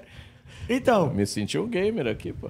Cara, eu, eu tento fazer isso aqui pra, pro, pro cara que vem gostar. Não, mas tá Não é pra ficar bonito, sabe? É pro Não, cara gostar, da tá, hora, ligado? Tá da hora. E aí, ô, ô, ô, NB, eu quero arrumar mais um- uma cadeira dessa daí, pra me botar ali mais uma câmera. Ah, e tem outra câmera, eu vou colocar.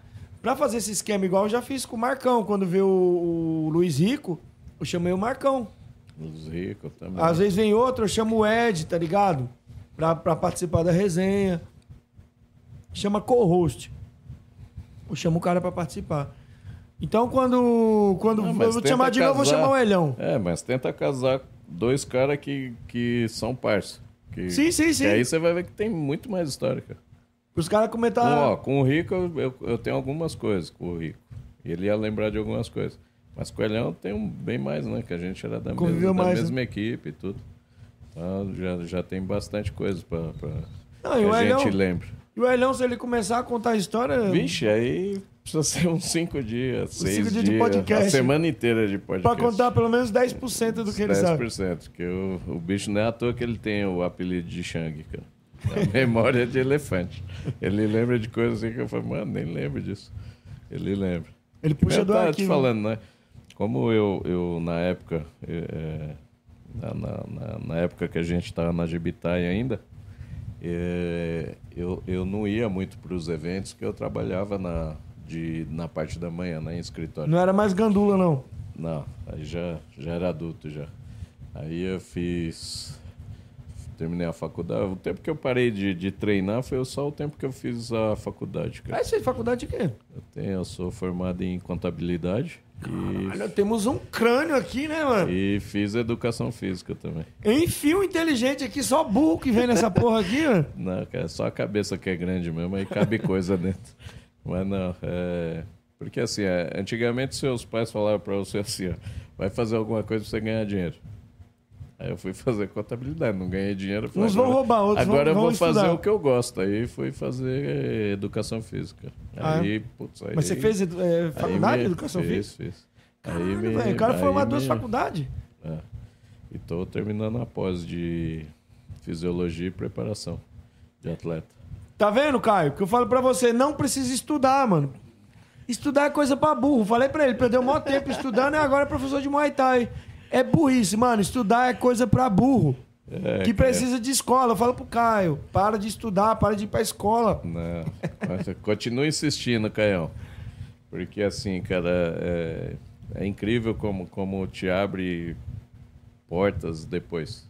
Porque assim, eu tinha uma visão de preparação de atleta quando eu não conhecia. Tanto que eu fui fazer meio contra gosto. Né? A, Educação a- física. A educação física. Falei, ah, fazer, fazer isso aí deve ser mó chato. Ver um monte de coisa nada a ver, não sei o quê. Tinha uma, uma mentalidade. Quando eu comecei... Não vou precisar de tal coisa, É, né? Exatamente. Quando eu comecei a fazer, cara, puta, você abre um leque assim que você fala, caraca, mano, dá pra eu fazer isso, dá pra eu fazer aquilo, isso aqui, em vez de fazer assim, eu vou fazer assado. Você começa a, viajar muito, cara. Você percebe os erros que você muita cometia. coisa, muita coisa. E é engraçado, acho que, que assim, ó, quem fez educação física vai entender o que eu estou falando. Você aprende umas coisas que nem quando você vai fazer avaliação física. É um, é um, um módulo da, da, da, do curso, que é você tirar as dobras cutâneas, ver descompensação é, é, postural, um monte de Ixi, avaliação então tô que você todo faz. descompensado. Então, quando você faz essa aula, cara, acho que todo mundo que fez o curso passa por isso. Você anda na rua, você anda assim, ó.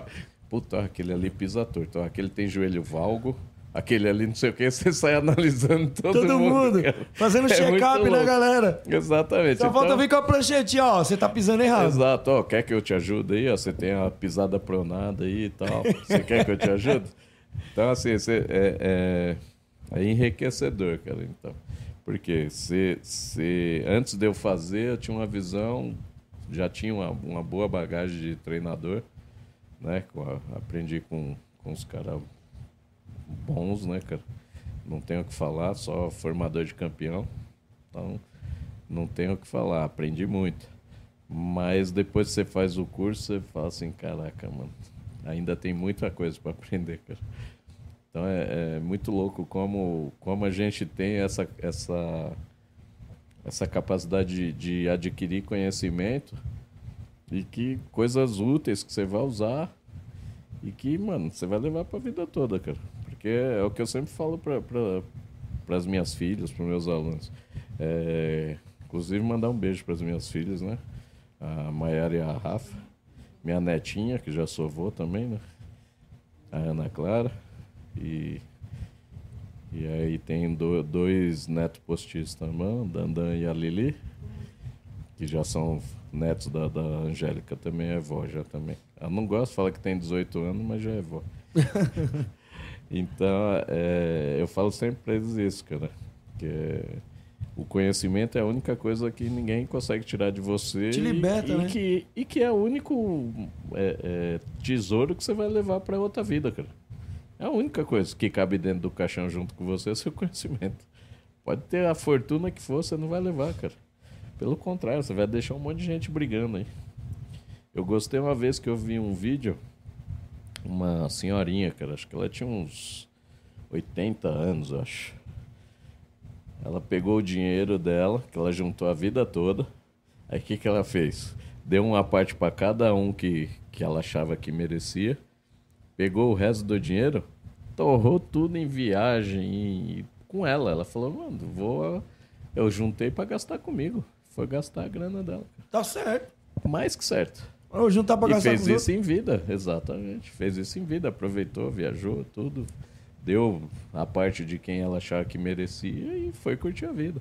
Eu Já- pretendo fazer isso, né? Já que a gente tá nesse papo de morte, defunto e tal, é, pra gente finalizar, cara, você acha que se você fosse embora hoje, você já construiu o seu legado?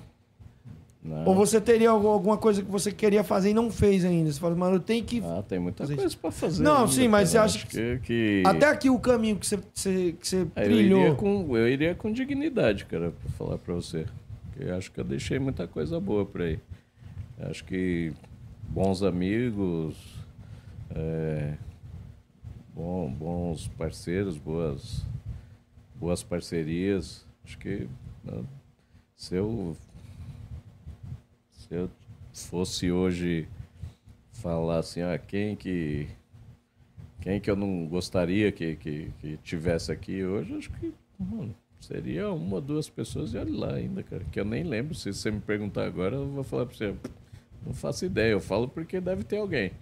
É, Sempre tem alguém que você não gosta. Sempre tem. Então, esses aí eu não faço nem questão de ficar lembrando. Então, eu teria que pensar, parar para pensar. Porque eu gosto da importância para quem tá correndo junto. Que acho que é esse que merece seu, sua atenção, seu, sua energia. É o que eu falo pro, pro, pros meninos lá. Eu falo, mano, se você não se dedicar, você que é o atleta.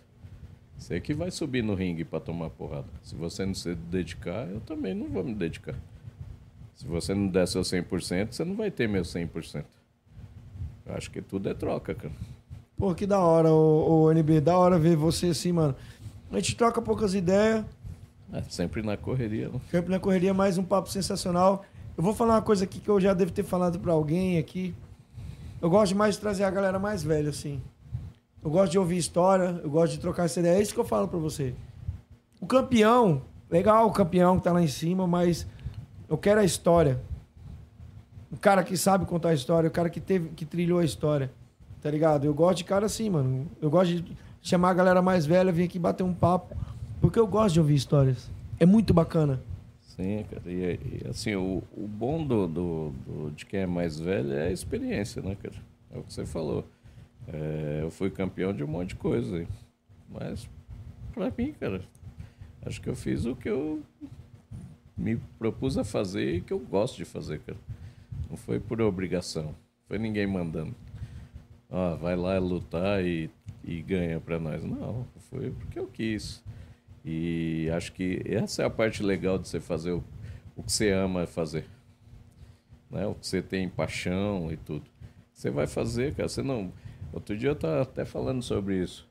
É incrível quando você ama fazer uma coisa e você passa do lado de alguém que está fazendo errado. Você não aguenta, cara. Você vai lá corrigir. Você pode nem conhecer a pessoa, você você não quer corrigir, conhece, né? você quer corrigir. É, é muito louco isso, cara. Então, eu, eu falo isso pro, pro pessoal quando eu tá na sala de musculação, que é onde você geralmente tem um maior número de professores que não, não dá muita atenção, né? Não é- Nem Dá é aula pra por... gostosona. É, não é, não é nem pelo, por maldade e tudo. Acho que, que é falta de experiência, falta de vida, de, de convivência e tudo. Mas é nítido quando você percebe um estagiário que está ali porque gosta e ama o que está fazendo, do que aquele que está só por dinheiro. A mesma coisa do professor.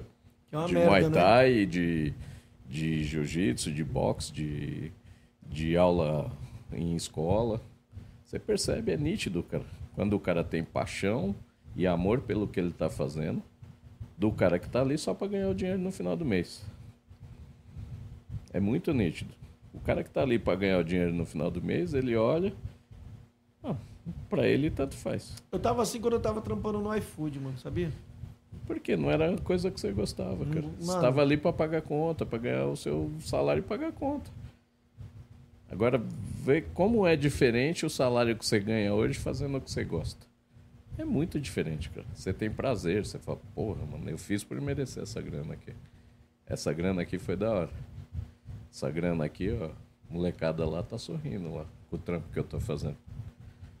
Isso é legal. Porra pra caralho. Ô, quando eu, eu gosto de ver os vídeos quando eu entrevisto a galera na zoeira, que os caras, mano, quando eu não usou os caras, os caras, pô, você nem me zoou. Fica esperando. A galera não Porque já entendia. virou uma marca sua.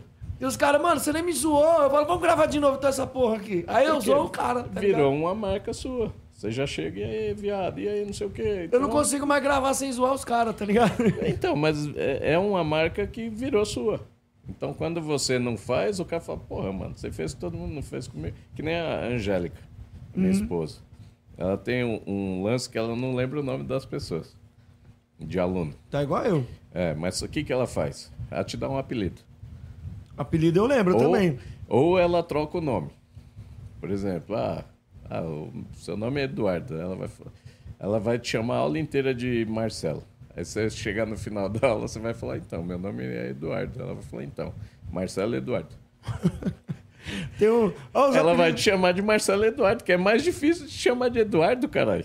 Teve um moleque... Mas é assim, aí, ó, pra você ver o que você tava falando. Aí teve uma vez, a gente tava lá, acho que foi até na Caveira, eu acho. Ou foi lá ou foi em outra academia. A gente tava lá, aí uma menina chegou toda triste pra ela e falou assim: Pô, professora, posso falar com você? Ela falou: Pode. Pô, você dá apelido pra todo mundo, você não me deu apelido. As ideias. Ó, igual... o- Por quê? Ela tinha falado assim: Não, eu dou apelido pra quem eu gosto. Aí a menina Aí achou que ela não gostava dela. Aí ela explicou: Não, é que seu nome eu lembro, seu nome é fácil, não sei o quê. Ela teve que arrumar um apelido pra menina. Chegou um moleque lá na academia, lá agora, onde tô dando aula no projeto. Aí o moleque é neguinho, pretinho, né, mano? Aí ele. Pô, professor, você não tá ligado? Contando lá pra gente assim.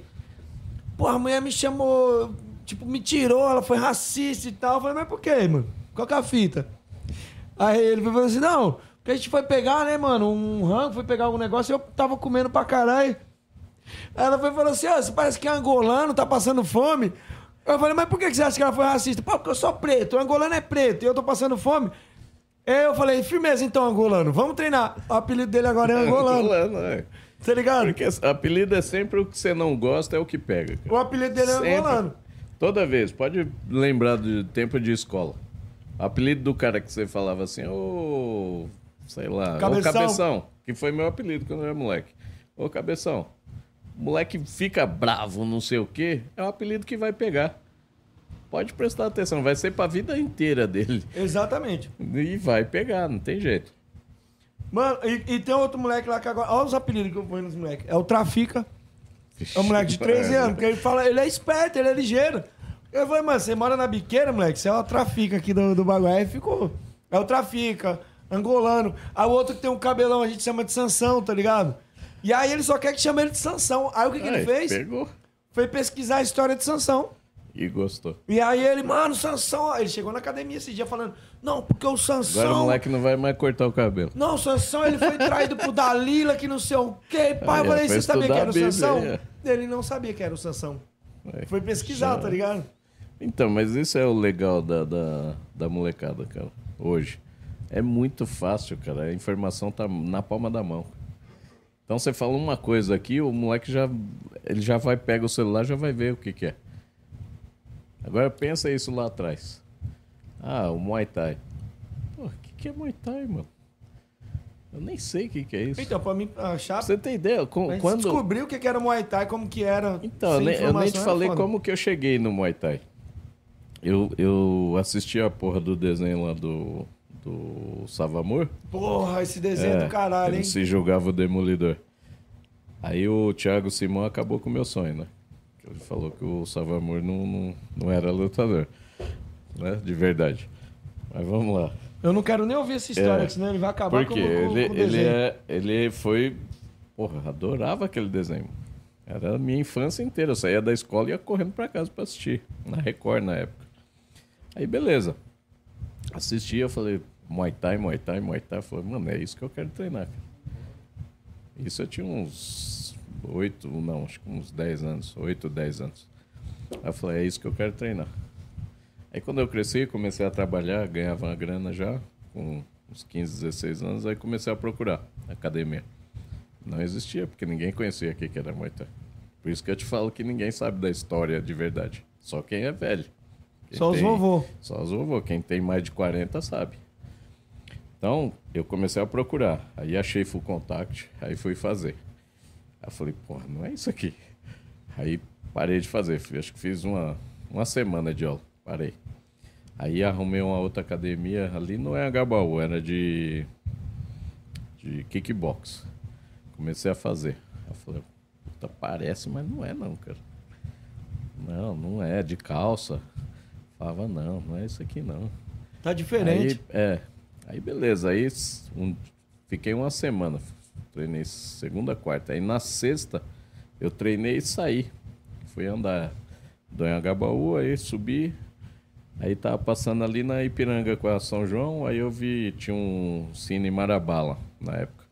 Aí tava A galera que não sabe o que, que é o Cine Marabá, é, um Cine Marabá, um cinema que tinha ali na. a galera acha que o cinema sempre foi no shopping. Você tem que explicar Não, isso. Era na rua, o cinema era na rua antigamente. Tinha os do shopping, mas a maioria era na rua. Sala de cinema era na rua. Aí tinha o Cine Marabá, eu passando em frente foi quando eu tava estreando o Retroceder Nunca Render-se Jamais, do primeiro filme do Van Damme. Sei. Aí, o que, que a Combate tinha feito? Ela montou um ringuezinho pequeno no, no, salão, no hall da, da- do cinema.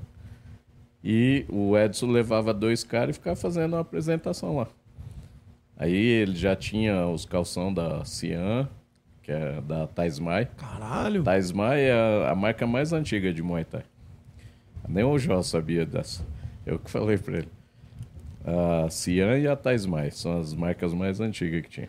Que tem. Ainda tem. A Taismai ainda tem. A Cian acho que não tem mais. Aí o... os dois estavam lá e o Edson puxava aparador pra eles também de vez em quando. Nos intervalos do round.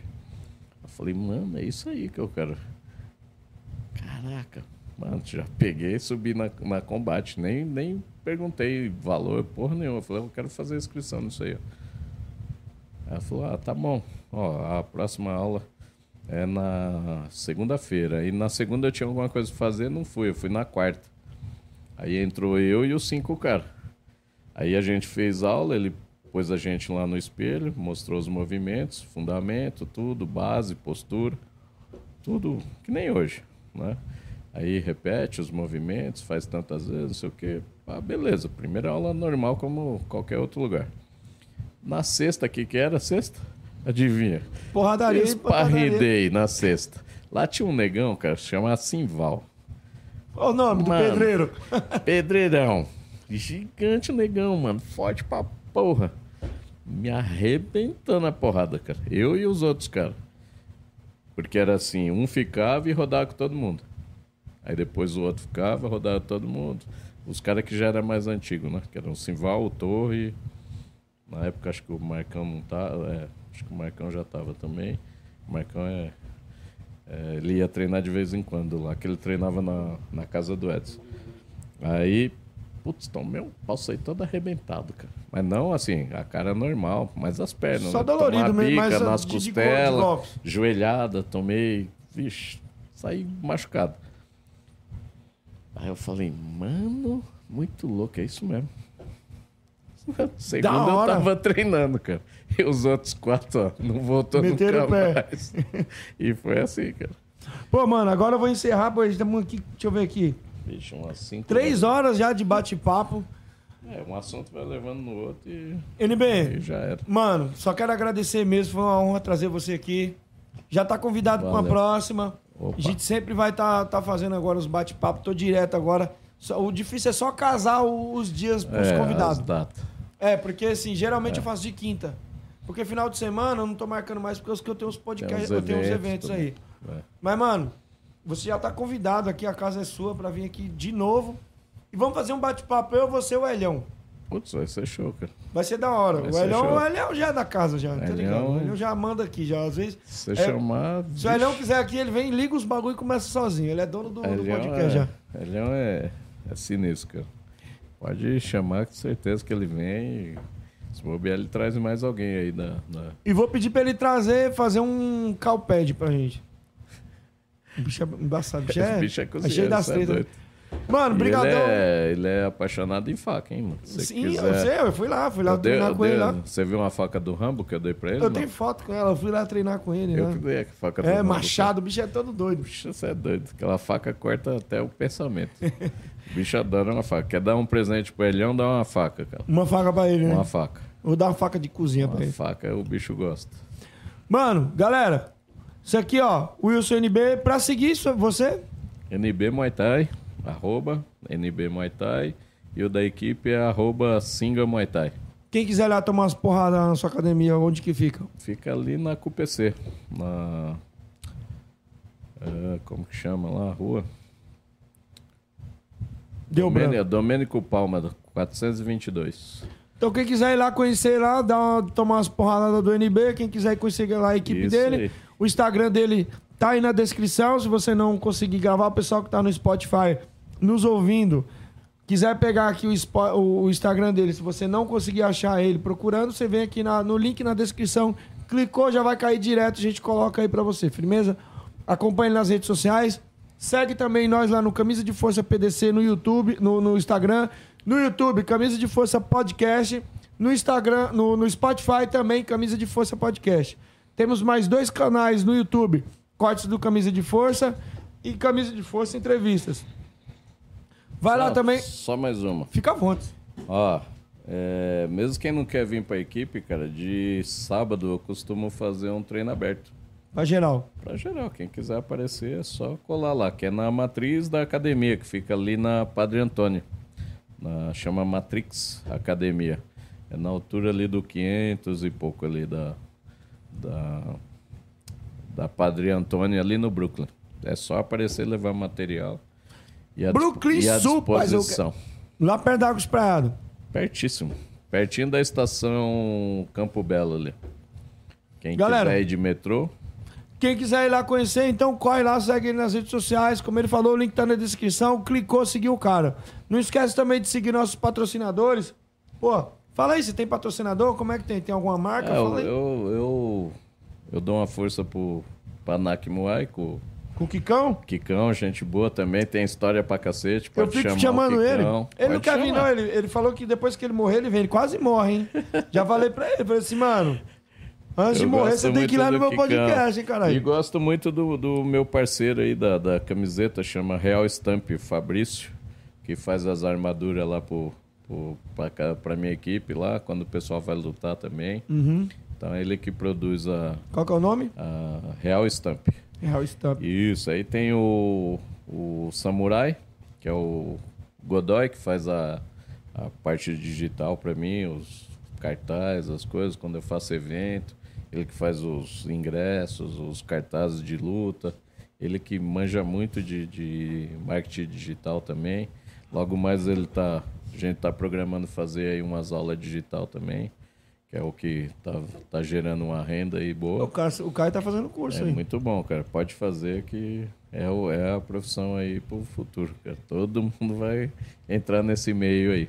E tem a Box 67, que é de um parceiro, o Fabrício, que quando eu preciso também dar uma força, que é uma é um box 67, é um box de estética automotiva, né? Ele tem lá uns carros lá que é, é, geralmente são importados, mas ele atende qualquer marca. Ele faz desde cristalização, funilaria, pintura, põe o cacete A4 lá, deixa as BMW, os Ferrari, mas quando chegam as Ferrari lá, você é doido. Os é barulhos daqui, você é doido. Uns Porsche, dá muito Porsche ali na. Ele atende ali na Vila Olímpia ali. É, arroba box 67. É isso aí, galera, ó. Muito obrigado aí pela presença de todos até agora, esse momento incrível. Não esquece de seguir nossos patrocinadores. Temos aqui, ó, Javier, Nakimoy Navals. Quer comprar um short personalizado, um short top assim, ó? Fala com o Kikão. É só clicar aí no link que tá na descrição, tá? Tá em nocaute também pra você adquirir óleos maravilhosos, você ficar todo lisinho. Pomada tem também na www.tainocaute. Se você não quiser escrever, você só põe aí no link também, tá na descrição do vídeo. Clicou aqui embaixo, vai aparecer pra você. E máximo você usa lá o nosso cupom de desconto camisa 10, você ganha 10% de desconto em tudo. No, na Thai Knockout também, se você comprar o óleo lá no site e usar o nosso cupom de desconto também, camisa 10, você ganha 10% de desconto e entrega pra todo o Brasil. Beleza? Muito obrigado, galera. Fiquem com Deus. Quer mandar um recado? Não, só um beijo para minhas filhas, a Rafa, a Maiara, minha esposa Angélica, meu irmão o Sérgio, que também dá aula de Muay Thai também. Também a família também está no Muay Thai. E meu pai, né, o Renatinho, minha mãe, a dona Jo. Quem precisar aí das cadeiras para evento, mesa, essas coisas, é com ela. Só me procurar. Mandar um abraço E pro. meus alunos, né? É, Não posso lógico. esquecer dos meus queridos alunos lá que Eles que põem dinheiro no comigo, bolso. Eles que põem dinheiro no bolso. É, pessoal lá, putz, é gente fina demais, cara. Já, graças a Deus eu dou sorte com, com, com quem me cerca ali, sempre boa energia, pessoal alto astral. Então, E ele tava falando aqui pra mim que vai. Estamos voltando pro, pro, pros eventos aí com força máxima. E você tava me Voltei falando a que vai aumentar a mensalidade agora, né? Era segredo, pô. Aí é, a gente está voltando agora os eventos, né? Então tem um, um pessoal, o Popó tá voltando, É? provavelmente Pra ele, apanhar de novo do Sub-Zero? vai. Tá na mesma categoria? vai- Você quer demais, né? O bicho tu chegou parecendo o Papai Noel lá na academia. cara. É mesmo? Gigante. Agora já, já baixou bem, mas não vai, não vai bater mais a mesma. Não vai bater 70 mais, não. Nem fudendo. Não. Aí tem. Ele tá voltando, tem o Júnior também, um, um outro atleta que é iniciante também, já fez duas lutas, tá voltando para competir. Então, assim, a equipe tá voltando para o cenário de, de, de lutas, né? Então, vamos preparar e logo menos a gente tá ganhando aí melhor atleta, luta do ano, escambau. E que vem as guerras. Que vem. Galera, valeu e fui. Interrompemos nossa programação para transmitir o horário eleitoral gratuito obrigatório de propaganda eleitoral, sob responsabilidade dos partidos políticos. Acabou, porra! Me desculpe, desabafo, acabou! Eu sou obrigado a falar que esse programa aqui tá uma porra. Não acho que quem ganhar ou quem perder, nem quem ganhar nem, per nem perder, vai ganhar ou perder. Vai todo mundo perder. Se fodeu. É, me estruparam, tive que fazer de tudo e agora tô aqui. E foi ruim? Foi ótimo. Desculpe, mas aparelho excretor não reproduz. Os casais que se prostituem no seu leito, maculando o seu leito, não herdarão meu reino. Na cama é papai e mamãe. Oh, glória! O que passa disso é de Satanás. Porque você vai para o inferno e vai ser torturado. O Senhor mostrou também às mulheres que Deus dá um barquinho e elas querem um Titanic. Viu? Lá elas vão ter serpentes espinhosas, enormes de várias metragens, entrando nas suas genitálias. Porque quiseram uma coisa grande. Glória a Deus. Deus não deu. O que, que nós vamos fazer? Orar e jejuar. E não é pra dizer nada nessa hora ninguém. Hum, como você é boa. Hum, como você é bom de cama. Quem ficar miando com gato em cima da cama nessas horas, intimidade com outro. O senhor diz que é réu do fogo do. Morra calado com a sua esposa na cama. Não diga mais. Ele disse que esse negócio de chiado, de miado, é bomba gira na traseira do carro. É pra usufruir do seu prazer. Calado calada. Glória a Deus. Viu? Vou cagar.